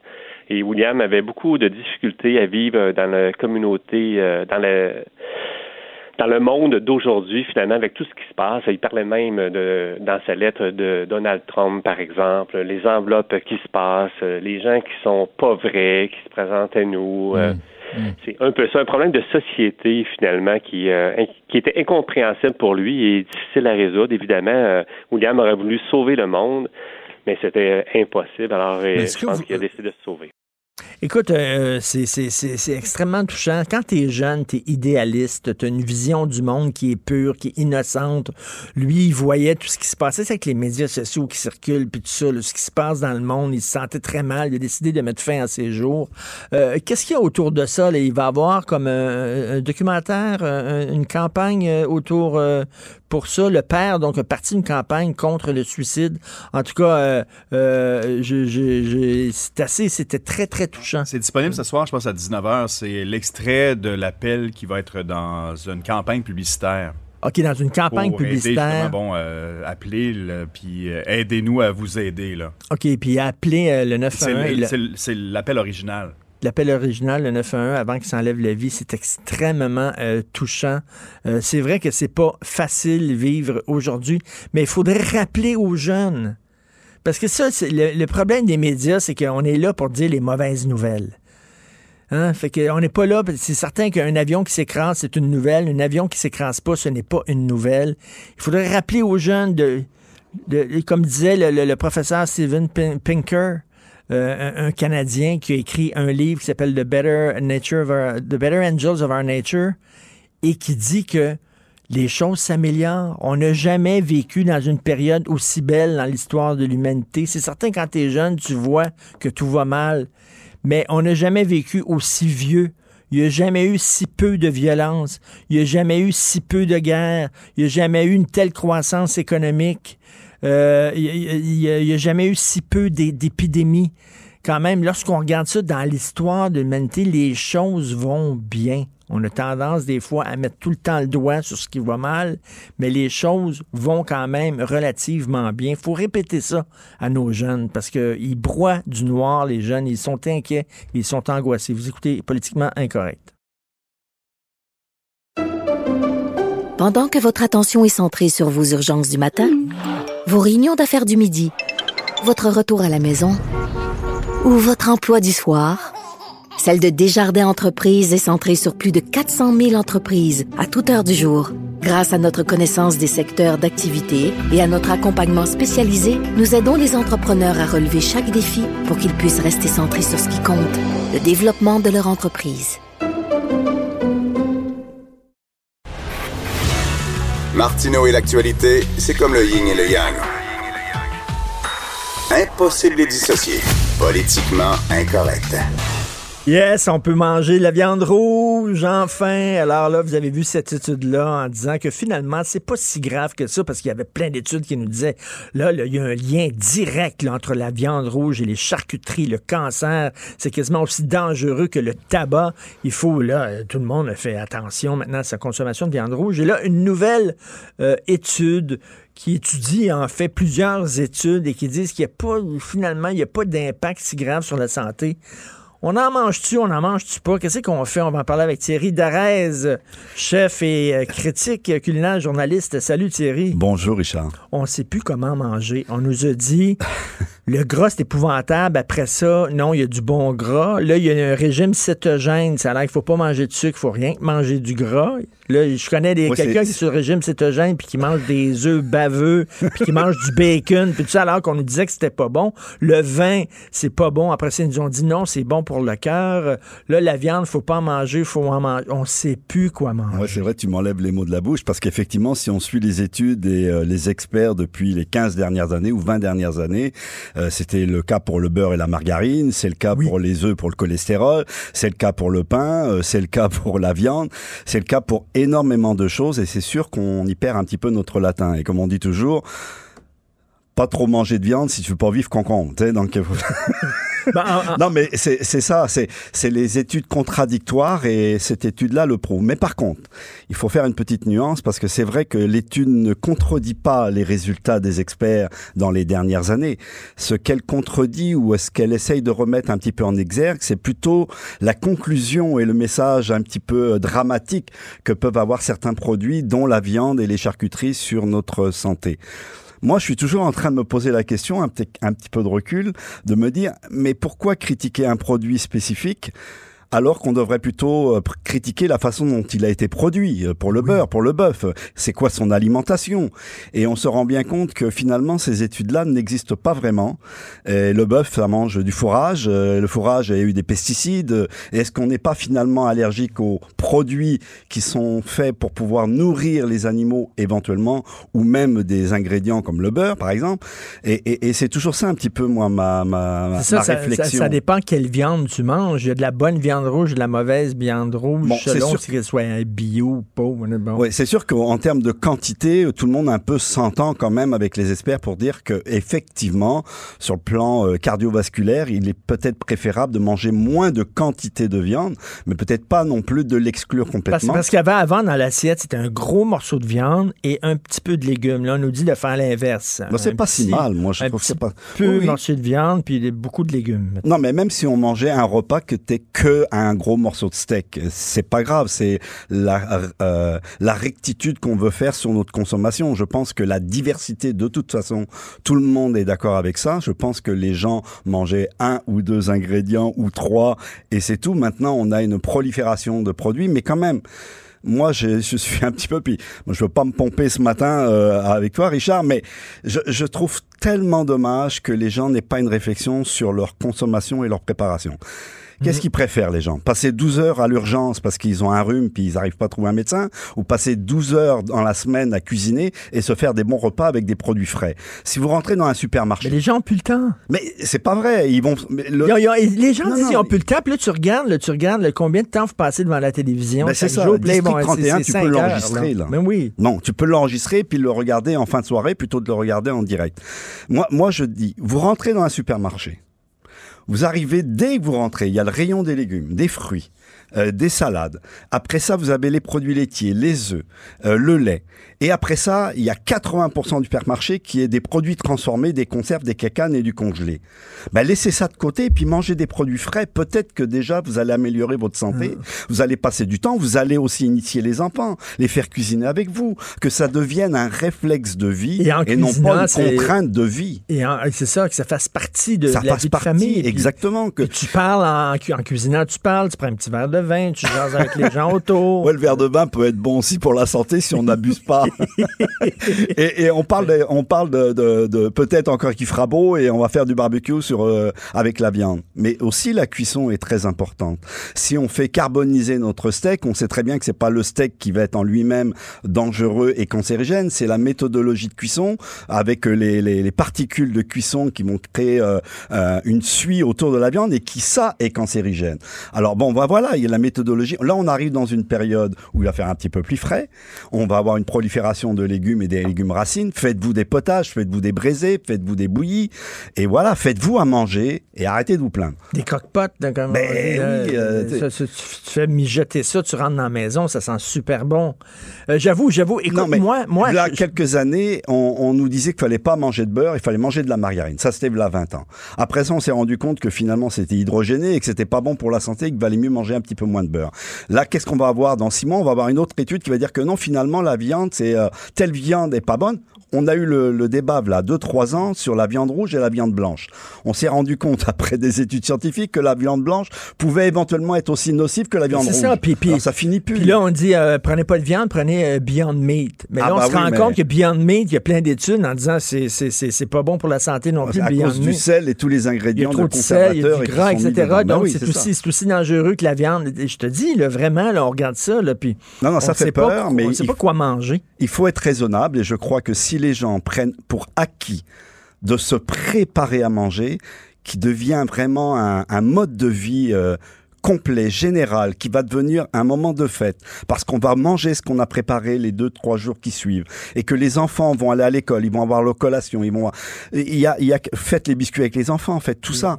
Et je crois que si on remet l'alimentation au cœur de notre société, au cœur de notre vie, et qu'on permet aussi aux agriculteurs, aux producteurs, aux éleveurs de nous permettre d'avoir des prix parce que justement, et les gouvernements, et euh, l'UPA, et euh, les ministères d'agriculture aident les transformateurs et les agriculteurs à nous offrir des produits de qualité et de proximité, tout le monde va embarquer, mais il faut que tout le monde joue le jeu. Et, et- et d'avoir, d'avoir du fun à faire, la cuisine. exactement. Écoute, moi, je vais t'avouer quelque chose, là. Euh, Sophie et moi, on n'est pas des grands cooks, hein. Puis euh, se demander le quoi faire pour la bouffe, puis tout ça, on tombait tout le temps dans les... On avait trois, quatre recettes, là, puis on faisait tout le temps la même affaire. Puis, bon, là, on est dans les boîtes. Là, je reçois, j'ai good food, moi. OK, je reçois, on choisit nos repas. Puis là, ça arrive et tu as les ingrédients, tu as juste les, ingrédients dont tu as besoin.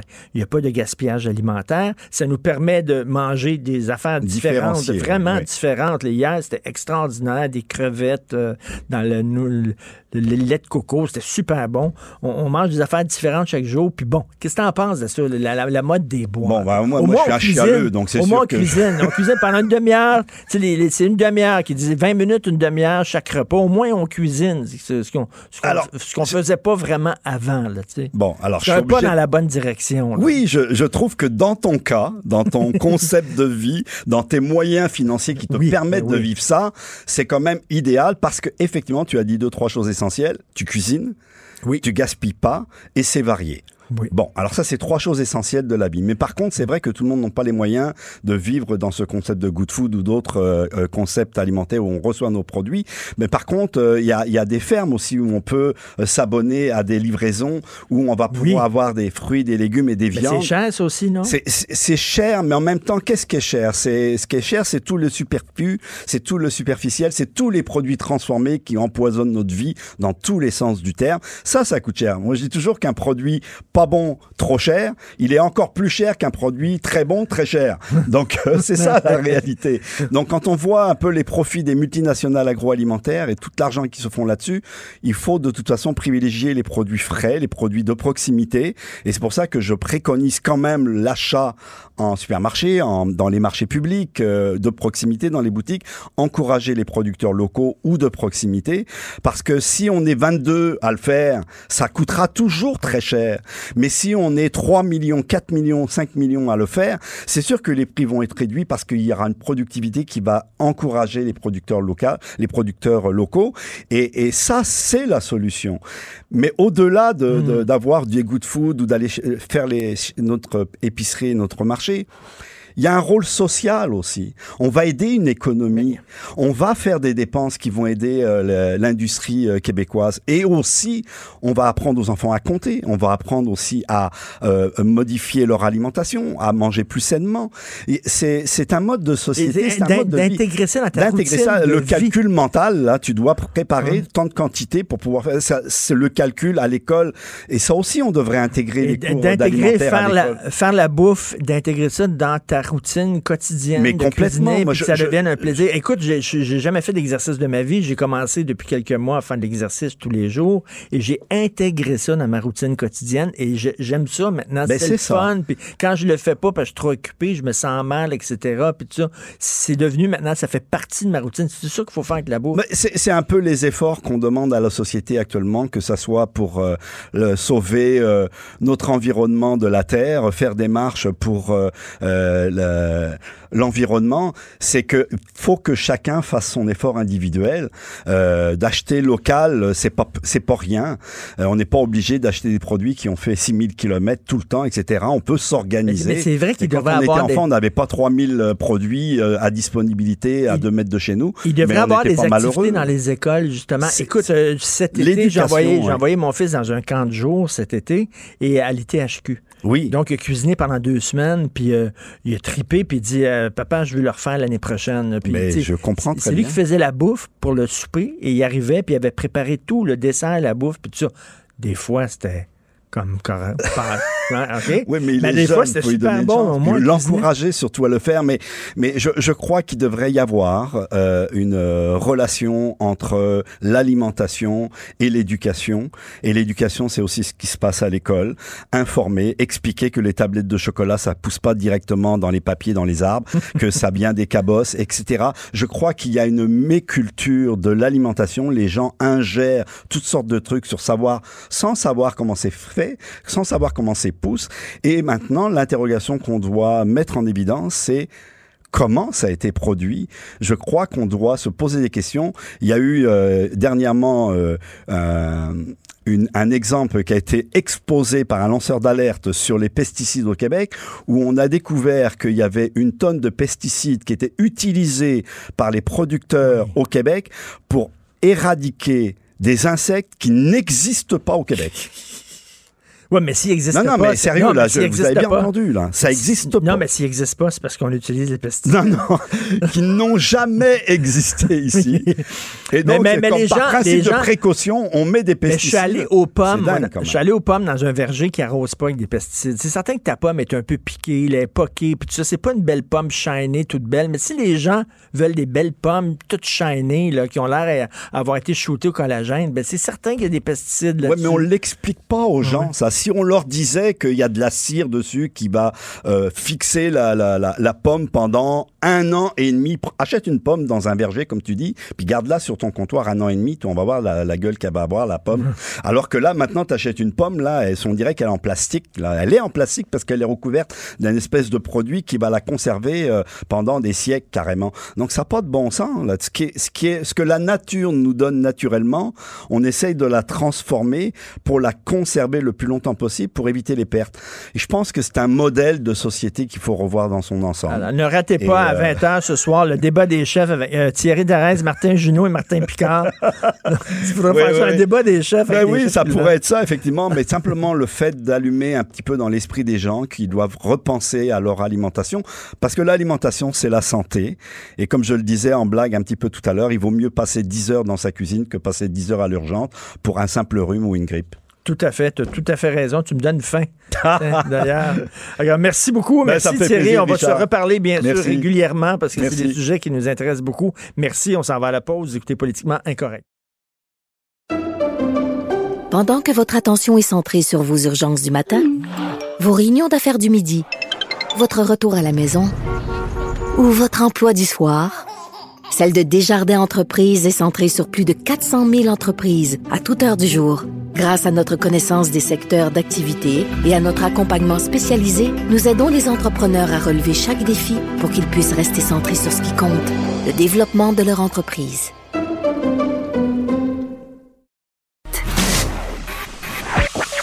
L'art est dans la manière. Non, c'est pas de la comédie. C'est politiquement incorrect avec Martineau. Alors, chaque mercredi, chaque semaine, je reçois le politologue Christian Dufault, on parle de tout et de rien. Salut Christian, merci Bonjour, Richard. là. Bonjour. Écoute, parlons de politique internationale, ce qui se passe à Hong Kong.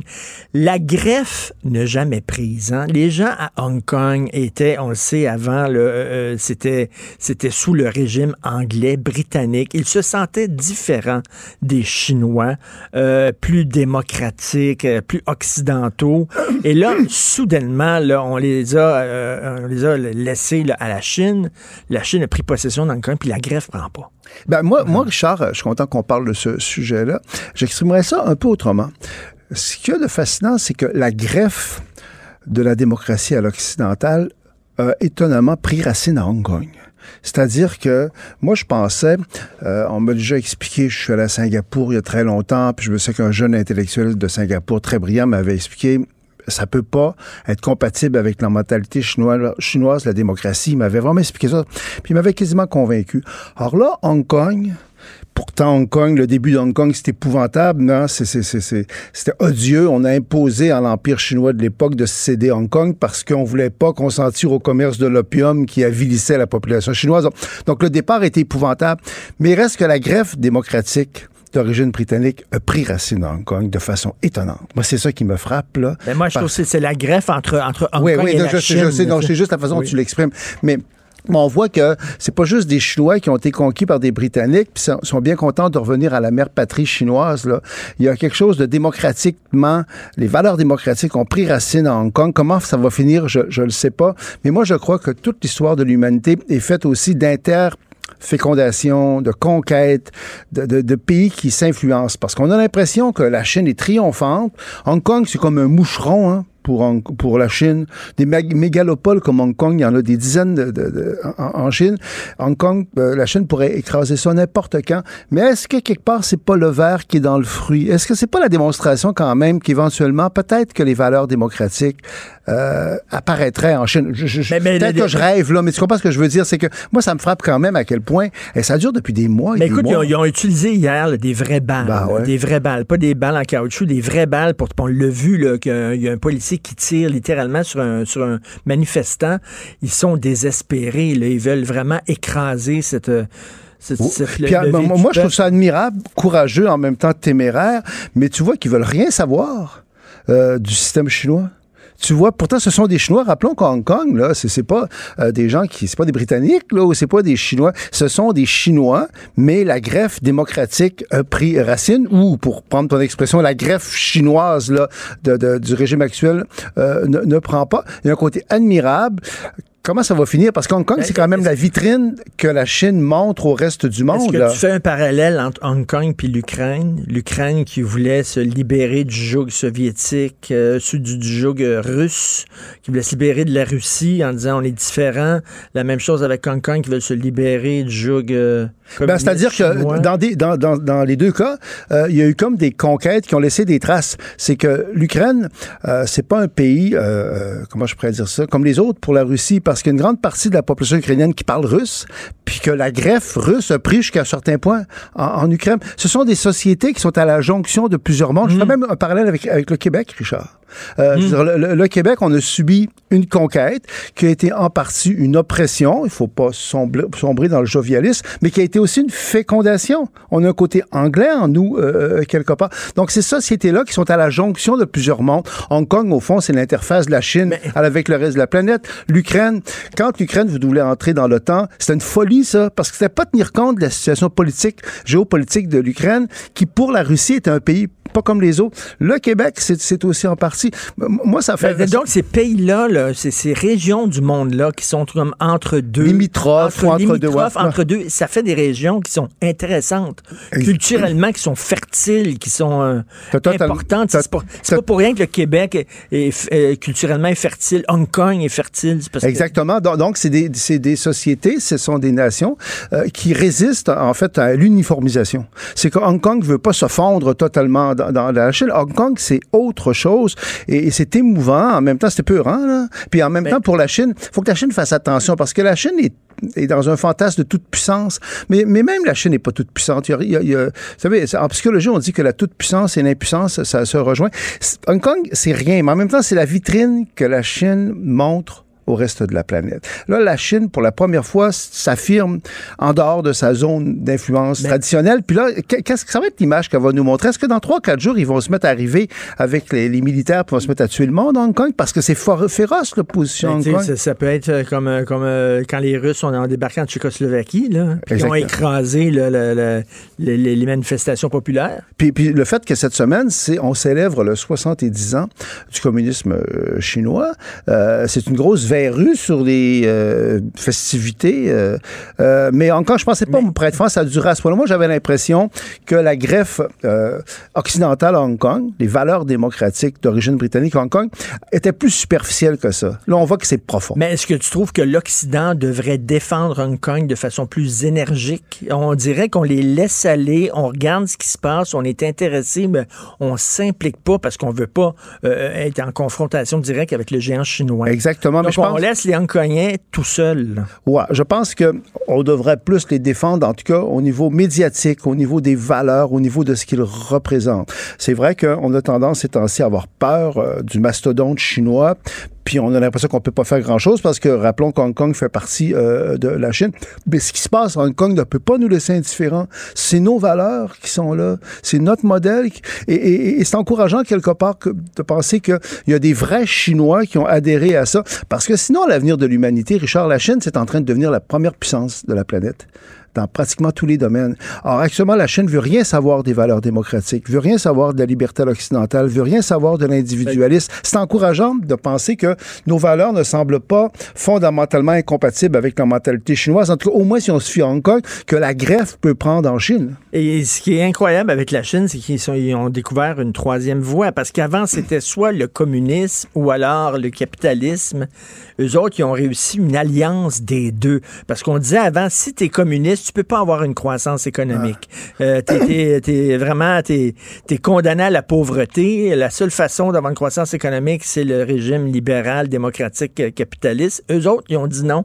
On va être communiste et on va avoir une croissance économique comme les capitalistes. C'est ça, ils n'ont pas rompu formellement euh, avec euh, euh, le communisme, mais, mais ce qui est quand même inquiétant, c'est que le vrai décollage économique de la Chine a commencé, a correspondu pas mal exactement dans le temps avec la répression du mouvement démocratique sur la place Tiananmen en 1989. Donc la Chine a prouvé qu'on pouvait conjuguer développement économique et non démocratie. Et ça, c'est inquiétant. Et quelque part, euh, pour les gens de ma génération, et toi un petit peu, tu es plus jeune que moi quand même, tu sais, quand on se souvient de la Chine de Mao, là, bon, euh, c'était comme des espèces de robots, là, habillés tous pareils, là, qui chantaient les louanges de, Mao.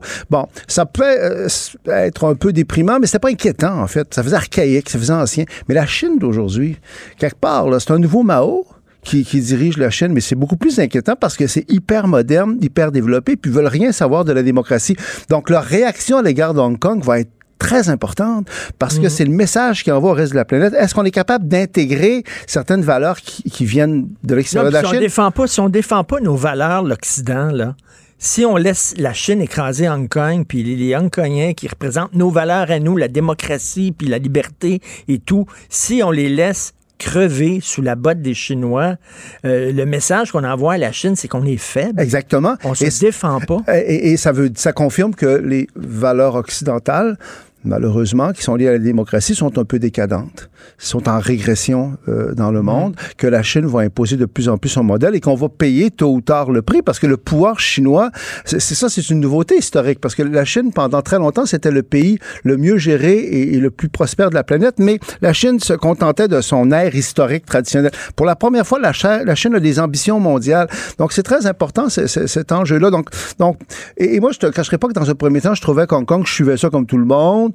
Bon, je trouvais qu'ils sont pas vraiment réalistes. Bon. Mais tout à coup, ça s'est mis à m'émouvoir parce que j'ai vu l'espèce de la jeunesse là-bas, euh, la peur, la rage, le- et- et je me suis comme reconnu en eux. Hein, c'est qu'au fond, ils nous représentent par rapport à... Je suis content qu'on parle de ça ce matin, c'était pas prévu. Mais, mais- écoute, je suis en train de lire parce que je sais que tu aimes beaucoup les essais. euh, tu tu, tu, tu m'en conseilles souvent, tu m'en parles souvent. Je suis en train de lire un livre de Thierry Volton Ouais. euh, qui s'intitule Le négationnisme de gauche. Et c'est vraiment, c'est passionnant parce qu'il dit, euh, bon, on condamne souvent le négationnisme de droite, les gens qui nient l'existence des, des fours à gaz, qui nient les crimes qui ont été perpétrés par les nazis. On les condamne à juste titre. Mais, on, mais à la gauche, chez la gauche, on, on ne condamne pas les gens euh, qui euh, nient les crimes qui ont été faits, commis par Mao, par l'Union soviétique et tout ça. Euh, et c'est vrai qu'il y a un négationnisme de gauche. Et là, c'est les 70 ans de la chaîne communiste. Il y a toute une bande d'intellectuels qui célébraient Mao, Ah oui. qui vantaient les vertus de Mao. Et Mao était le plus grand tueur en série de l'histoire. Il a tué plus de gens que Hitler et que Staline. C'est le plus grand tueur en série de l'histoire. Et ces intellectuels-là, est-ce qu'ils ont déjà fait leur mea culpa?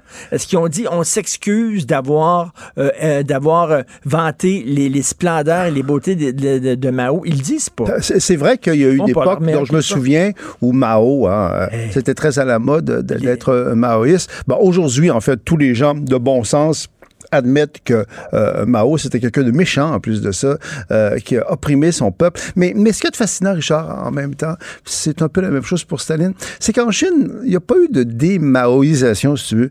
On, on a encore officiellement une certaine admiration pour Mao, comme même en Russie. C'est que euh, Poutine, euh, au fond, euh, bon, sans célébrer Staline, euh, beaucoup de Russes considèrent que Staline a été important dans leur histoire, comme si les peuples avaient besoin, quand le temps a passé, d'avoir des idoles. Puis on oublie, en fait, les horreurs qui ont été faites, parce que tu as totalement raison. Moi, je trouve que c'est des psychopathes et Mao Tse-tung et Staline, mais il faut constater que quand le temps passe, ben, a- pour certains Russes, pour certains Chinois, ça, ça les conforte dans le fait que leur pays était un grand pays. Tu sais, les, les peuples ne sont pas toujours euh, rationnels. Mais aujourd'hui, Dieu soit loué, je pense qu'il n'y a plus grand monde qui va, Tu sais- qui va chanter les louanges de Mao Tse-tung quand même. vu, il y a une étude qui est sortie, euh, euh, on en parlait hier euh, au- à l'émission euh, Les Têtes Enflées, il y a une étude qui est sortie et qui dit que depuis euh, que Poutine euh, dirige la Russie, euh, le taux d'alcoolisme baissé dramatiquement. Les, les Russes boivent moins. Il leur redonné espoir en leur peuple en ramenant à l'avant-plan la grandeur de la Russie. Donc, les gens se disent comme si Staline, quand même, oui, il y a eu des morts, bon, mais en même temps, au moins les trains arrivaient à l'heure, au moins on avait, on avait une force, on avait à l'av- à l'avant-plan. Donc, tu sais, il y a comme... On idéalise le passé. Je te dis, je, je te le dis, je pense qu'il faut euh, souligner le fait que Vladimir Poutine n'a rien à voir avec Staline. Là. On peut critiquer euh, Poutine, mais c'est pas un dictateur euh, sanguinaire. C'est clair que dans la Russie moderne, il a quand même restauré le- la fierté des Russes qui ont quand même perdu un empire. Moi, moi mais il, ré- toujours- il réhabilite un peu Staline, non? Ben, il réhabilite, c'est que, euh, d'après ce que je comprends, c'est que Poutine, c'est un nostalgique, en fait, de la grandeur de la Russie passée. Il a aussi réhabilité, en fait, la Russie tsariste, hein. Je veux dire, le, le- le dernier tsar, Nicolas II, c'est, c'est, un- c'est quelqu'un qui a tendance à regarder le passé de la Russie avec euh, euh, des lunettes euh, positives. Mais réhabiliter vraiment Staline, je pense pas euh, qu'on va jusque-là. Mais, mais, mais moi, une chose qui m'a toujours frappé, puis que je, je critique beaucoup l'Occident là-dessus, quand le bloc soviétique s'est effondré, là, tu sais, à, à la fin des années 80, ça aurait pu se faire dans le sang et la fureur et le drame. C'est un empire nucléarisé. Hein, tu sais, il y avait vraiment la compétition entre l'URSS puis les États-Unis. C'est pas évident quand un empire s'effondre parce que les gens s'identifient à ça. Il y a- il y avait l'arme nucléaire. Moi, je trouve qu'on n'a pas été assez reconnaissant aux Russes pour le fait que ça s'est fait pacifiquement. Euh, le démantèlement de l'URSS. Ils ont L'Empire austro-hongrois a disparu aussi. Ça, oui, mais ça, ça, c'est- il n'y avait pas Ouais. d'armes nucléaires, Ouais, ça s'est fait ça. tout seul. Mais, mais ce que je veux juste dire, c'est que les Russes, là-dessus, ont perdu quand même beaucoup au niveau identitaire. C'est-à-dire qu'ils étaient membres d'un empire. Donc, c'est pour ça que Poutine, et, et- et- et Poutine, au départ, était très ouvert sur l'Occident. Il voulait que la Russie ait sa place en Occident. Mais, mais les, les États-Unis, en, en en- au premier rang, ont été arrogants, je trouve, à l'égard de la Russie. Quand l'URSS s'est effondré, c'est comme si, en fait, les Occidentaux triomphaient, puis prenez votre trou, puis c'est fini votre affaire. Mais le, le moment où c'est allé trop loin, c'est l'Ukraine. Quand tout le monde Ben oui. entrait dans l'Ukraine, Ben tout le monde oui. entrait dans l'OTAN, puis là, à un moment donné, on n'a pas réalisé que la Russie avait quand même une zone d'influence. Je sais pas si on pense que la géopolitique existe, puis que là, l'Ukraine, c'était trop loin, et c'est là que ça s'est mis. Écoute, euh, on va parler, tiens, encore de politique internationale. J'aimerais avoir euh, ton, ton grain de sel sur ce qui se passe aux États-Unis, la procédure de destitution contre Donald Trump. Est-ce que tu penses que ça va se revirer contre les démocrates? C'est-à-dire, ça va récon- ça va consolider, solidifier la base autour de Trump. Écoute, je ne suis pas ça dans le détail, je, je te l'avoue, mais, mais je trouve que c'est évidemment euh, dangereux, tout ça. Hmm. Bon, peut-être que les démocrates n'ont pas le choix que de lancer une procédure de décision contre Donald Trump. Là, je connais pas assez les détails de l'affaire, mais il reste que ce que tu dis là se défend très bien.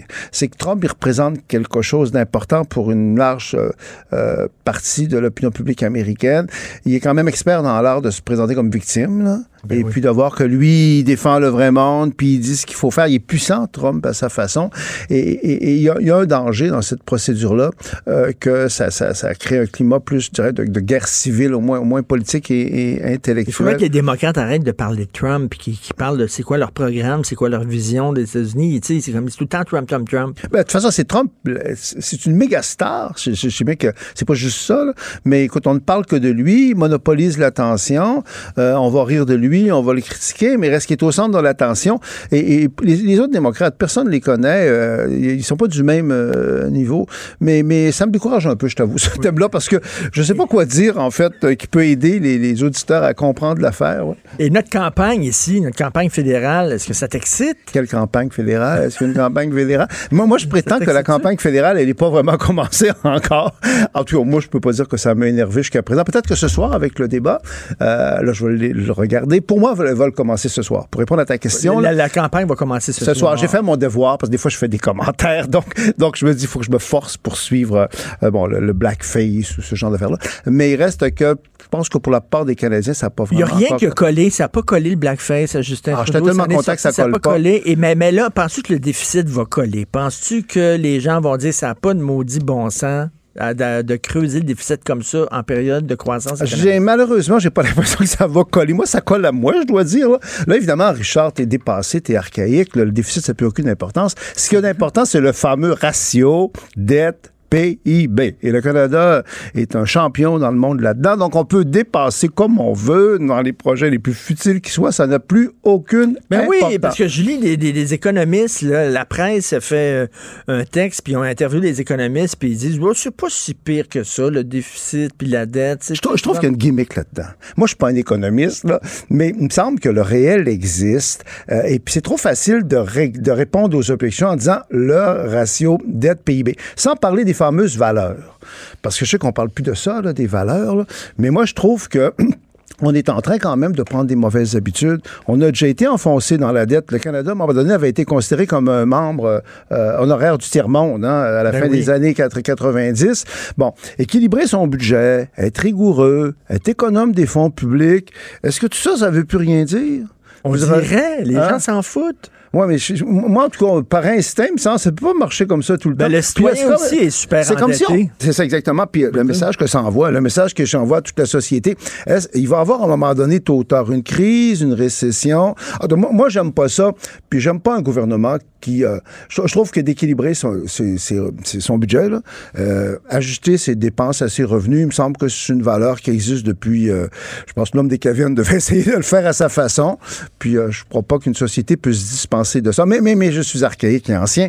C'est le ratio dette-PIB. puis Ben ouais. merveilleux. Bon. C'est fantastique. Puis, puis écoute, rapidement, avant de, pa- de pa- de passer la parole à, à Jonathan, rapidement, parce qu'on ne s'est pas parlé depuis la marche qu'il y a eu, euh, euh, la marche Greta. Est-ce ça- est-ce que ça t'a touché de voir Euh, moi, pour être franc, je, je suis allé au Salon du livre euh, du Saguenay-Lac-Saint-Jean euh, parce que pour parler de mon livre, euh, donc j'ai complètement, j'étais pas long en fait. J'ai lu les nouvelles un petit peu. J'ai vu Greta allée, est allée voir les baleines, puis que là, ça a l'air d'avoir bien marché. Mais je peux pas dire que j'ai suivi ça beaucoup. J'étais dans autre chose. Jonathan, qui est tout de suite après nous, qui se joint à nous, parce Salut. qu'il est à Montréal. Oui, je, juste faire un lien entre les deux derniers sujets que vous avez faits. Oui. On aura remarqué que c'est important de parler des préoccupations de la jeunesse envers l'environnement. Mais envers le poids des finances publiques, on s'entorche solidement. Ben oui. Tu sais, que nos, les générations futures soient pris avec des, comme tu dirais, Richard, des gonzillards de, de, de- de milliards de dettes, ça, c'est pas une préoccupation. Oui, les préoccupation jeunes. pour les jeunes, pour l'environnement, c'est parfait, j'en suis, changer les choses, assurer notre futur. Mais comment se fait-il que dans la jeunesse, cette préoccupation-là, elle soit carrément Mais inexistante? il fut un temps où c'était important. Quand Mario Dumont était en politique, il en faisait son fer de lance, Mario Dumont. Il ne faut pas endetter les générations futures. Il me semble que ça touchait les jeunes. C'est-tu parce que les jeunes sont tellement habitués de voir leurs propres parents se surendetter qu'ils s'en foutent totalement? J'ai comme l'impression que euh, on perd un peu la notion de, de, de, de, de ce qu'est l'argent. Tu sais, des chiffres, là, tu sais, juste l'argent comptant, on a de moins en moins dans les mains, là. Tu sais, euh, quand on était jeune, ou il y, a- il y a plusieurs années, là, euh, tu avais 100 pièces dans tes mains. là. c'est vrai, ça, Tu avais 10 Christian. billes de 10, 5 Mais- mais- billes de est-ce que- 20, t'avais- Alors que là, tu sais, ta carte de crédit, tu passes sur un 100, là. C'est quoi 100 pièces avec une carte de crédit ou sur une marge de crédit? On s'en rend même pas compte. on achète en ligne, puis tu cliques, pouf, tu sais, il n'y a plus, Exactement. Donc, même chose pour les finances publiques. Là. Tu dis aux gens, euh, Justin Trudeau va faire 10 milliards ou 20 milliards de, de, de- de déficit. Ça fait pas de différence. Et là, Justin Trudeau aura, aura ajouté, s'il se rend au bout d'un deuxième mandat, 200 milliards à la dette. Là. C'est 200 milliards de dollars. Là. Lâchez-moi le ratio Mais est-ce que PIB. c'est là. pas un décrochage inquiétant par rapport à la réalité? hein? Euh, c'est que c'est juste euh, ce que, ce que tu dis là, Jo- Jonathan. Mais et puis le message qui est envoyé aux, aux jeunes générations, c'est un message euh, occupez-vous pas du réel. Dans le fond. On vit dans le virtuel. Hein? Mais tu as raison, c'est une lecture, je trouve, tout à fait juste. Euh, L'argent n'a plus de valeur, c'est des signes abstraits. Virtuels. Mais, mais, mais et moi, j'ai hâte de voir. Là. Le- si Andrew Scheer peut faire des gains ce soir, ce sera là-dessus. Et euh, je, je doute que Jack Meeting ou François Blanchet iront sur la question des finances publiques. Mais ça, c'est il y a là si euh, Andrew Scheer est capable de sensibiliser les gens à l'importance du maintien des finances publiques, tout en étant crédible sur euh, sa façon de proposer un retour à l'équilibre budgétaire, parce que ça aussi on a des questions là-dessus, on s'entend. Là. Euh, je pense qu'il peut faire des points parce que Justin Trudeau a réussi à rendre l'électorat canadien un peu imperméable à la question des déficits. Hein. Il s'était quand même engagé à faire de légers déficits de 10 milliards au début de son mandat et à retrouver l'équilibre budgétaire avant. La... On, on devrait être là, là, en équilibre budgétaire. C'est pas le cas. Et les, les- les Québécois, les Canadiens ont, ont accepté ce, ce- ce- ce principe-là, cette notion-là. Mais à un moment donné, tu sais, moi, je- tu m'as souvent entendu dire ça, Richard, un élastique, là, le principe de l'élastique, là, tu peux tendre ça, là, tu peux, hey, là, là, la tension, est au- mais à un moment donné, ça pète. Tu sais, Est-ce qu'on on réussira à faire péter l'élastique en parlant des finances publiques? J'ai hâte de voir. Et C'est vrai. Puis au niveau québécois aussi, on est là-dedans. Parce que le gros cadeau que Philippe Couillard a fait à François Legault, c'est que les finances publiques sont en ordre, ce que j'avais jamais vu, moi, de ma vie, depuis longtemps longtemps. Mais moi, ce que je crains, là, c'est comme une drogue, en fait. C'est les nouvelles habitudes qui sont prises par nos gouvernements, par la population. Euh, et, et- et ça, ça va être très difficile de se défaire de ça. Une fois que tu es dans la dépense, facile de dépenser. Tu prends l'habitude de dépenser, d'être complaisant. On prend l'habitude de ça. Euh, mais tôt ou tard, là, il va falloir euh, virer de cap. En tout cas, euh, il y a quelque chose que j'aime pas là-dedans qui est, qui est pas sain, moi, je trouve. Oui, qui est pas simple. Il faut que les jeunes se réveillent. Écoute, Jonathan, est-ce que tu vas parler du candidat vraiment flamboyant, Ben oui, là? oui, oui, je, je sens que ça va continuer à faire parler au cours des prochaines heures, prochains jours. Hey, Christian, Christian, c'est ça, il- j'ai- Je viens de lire sa chronique. Samir Zouberi, candidat du Parti libéral dans Pierrefonds euh, Dollar, qui a tenu des propos complètement débiles, révoltants, inacceptables concernant Bernard Et la Charte des valeurs. C'était il y a trois ans de ça. A été dire son résume, puis dans l'émission, on va entendre l'extrait, le- le- le- l'extrait en tant que tel d'une entrevue radiophonique accordée en 2016, où il dit que Bernard Drinville, dans le fond, s'il était né dans un autre contexte, soit en Syrie ou en Irak, il aurait été membre de l'État islamique, de ISIS. Il dit, c'est Ben, un voyons. penseur extrémiste, et si ailleurs dans le monde, les penseurs extrémistes participent à des groupes terroristes extrémistes, ici au Québec, ils fondent des chartes des valeurs. C'est ce que Samir Zoubiri c'est avait déclaré. J'ai, euh, par professionnalisme et sens de l'éthique, euh, j'ai écrit ma chronique hier et en- en- en- dans la journée, j'ai transmis ça au Parti libéral pour euh, obtenir une réaction. Euh, ça a pris 5-6 heures avant qu'il revienne. Je pense qu'il était dans l'embarras avec finalement des excuses totales, complètes du candidat, le parti qui dit que c'est inacceptable, etc. Et là, eux voudront passer à d'autres choses. Le problème, et je vais, évidemment, j'avais une chronique de, de 500 mots, c'est difficile de tout mettre, mais je vais revenir dans l'émission. On va faire un peu le pedigree de euh, Samir Zouberi, qui il est? Pour vous faire comprendre et illustrer le fait que il n'a pas échappé en 2016 dans cette entrevue-là à une université, euh, une, une radio universitaire. C'est en droite ligne, c'est euh, euh, la suite logique de tout ce qu'il prône, ce qu'il dit, du jugement critique qu'il a envers les gens qui prônent la laïcité, euh, de- de- du jugement qu'il a envers le Québec, le racisme systémique et tout. Samir Zoubiri l'a pas juste échappé en 2016, il a livré le fond de sa pensée. Et moi, je pose la question, est-ce qu'on doit accepter que Justin Trudeau dise ben, vous savez quoi, c'était pas correct ce qu'il a dit, puis il s'est excusé. Est-ce que vraiment on veut ce gars-là autour de la table du caucus Parti Christian, libéral du Canada? le sacrer dehors? Oui, félicitations, Jonathan. Et imaginons Ouais, un candidat sorti- du Bloc... un c'est toi qui as du- sorti cette histoire-là. Oui, oui, c'est exclusif non, ce matin. Non, non, puis lâche pas. Puis imaginons un candidat du Bloc québécois là, qui, dans l'autre sens, aurait dit des horreurs comme ça. Euh, on dirait débarquer là de suite. Ce serait Assurément. évident. hein? Assurément. Donc, est-ce qu'on va tolérer ça, Justin Trudeau? Est-ce qu'il y a des chefs qui pourront vouloir parler de ça au face à face à TVA ce soir? Sur la question. Parce que tout ça, tu sais, euh, si les gens nous écoutent et disent Ah ouais, bon, OK, c'est du garochage de bois sur des candidats. Non, non, non, non. Il y a un contexte. Il y a le contexte de la laïcité au Québec, la position ambiguë du Parti libéral sur la loi et- 21. et quand ils sont allés le chercher comme candidat, est-ce qu'ils savaient, est-ce qu'ils connaissaient? Ça, c'est une autre excellente question parce que souvenons-nous d'Hassan Guillet, l'imam Hassan Guillet, qu'ils ont fini par sacrer dehors euh, parce qu'il avait tenu des propos antisémites. Ce qu'on a appris, c'est que le Parti libéral le savait très bien, mais il avait dit à Hassan Guillet, garde, ça va être correct. On va s'asseoir là-dessus, on va. Moi, je dis toujours, c'est la position brace for impact dans un avion. Là. Tu dis, OK, on va se pencher, puis on va espérer que ça va passer. tu sais, est-ce qu'ils ont fait ça aussi avec Samir Zoubiri? Est-ce qu'ils savaient les squelettes qu'il avait dans son placard, mais qu'ils se sont dit, bof, ça sortira pas? Bref, beaucoup de questions à poser là. Et- et, euh, et on peut penser aussi qu'au-delà de l'individu, il y a une complaisance au sein du Parti libéral fédéral à l'égard d'un certain mu- multi- multiculturalisme, à un moment donné, extrême et intolérant. Mhm. Et je trouve que cet exemple-là en est un, mais c'est pas juste isolé. Je, je trouve qu'il y a un dérapage. Moi, j'ai critiqué beaucoup là- là-dessus ce- ce- les, les libéraux. Donc, euh, euh, je suis très content, moi, que Jonathan sorte ça. C'est pas juste anecdotique. On va t'écouter, nous. Merci beaucoup, Merci. Christian. Merci de passer. On va t'écouter avec Maude, bien sûr. Merci beaucoup à Hugo et à Fred. On se reparle demain à 8 h. Passez une excellente journée. Politiquement incorrect. Merci.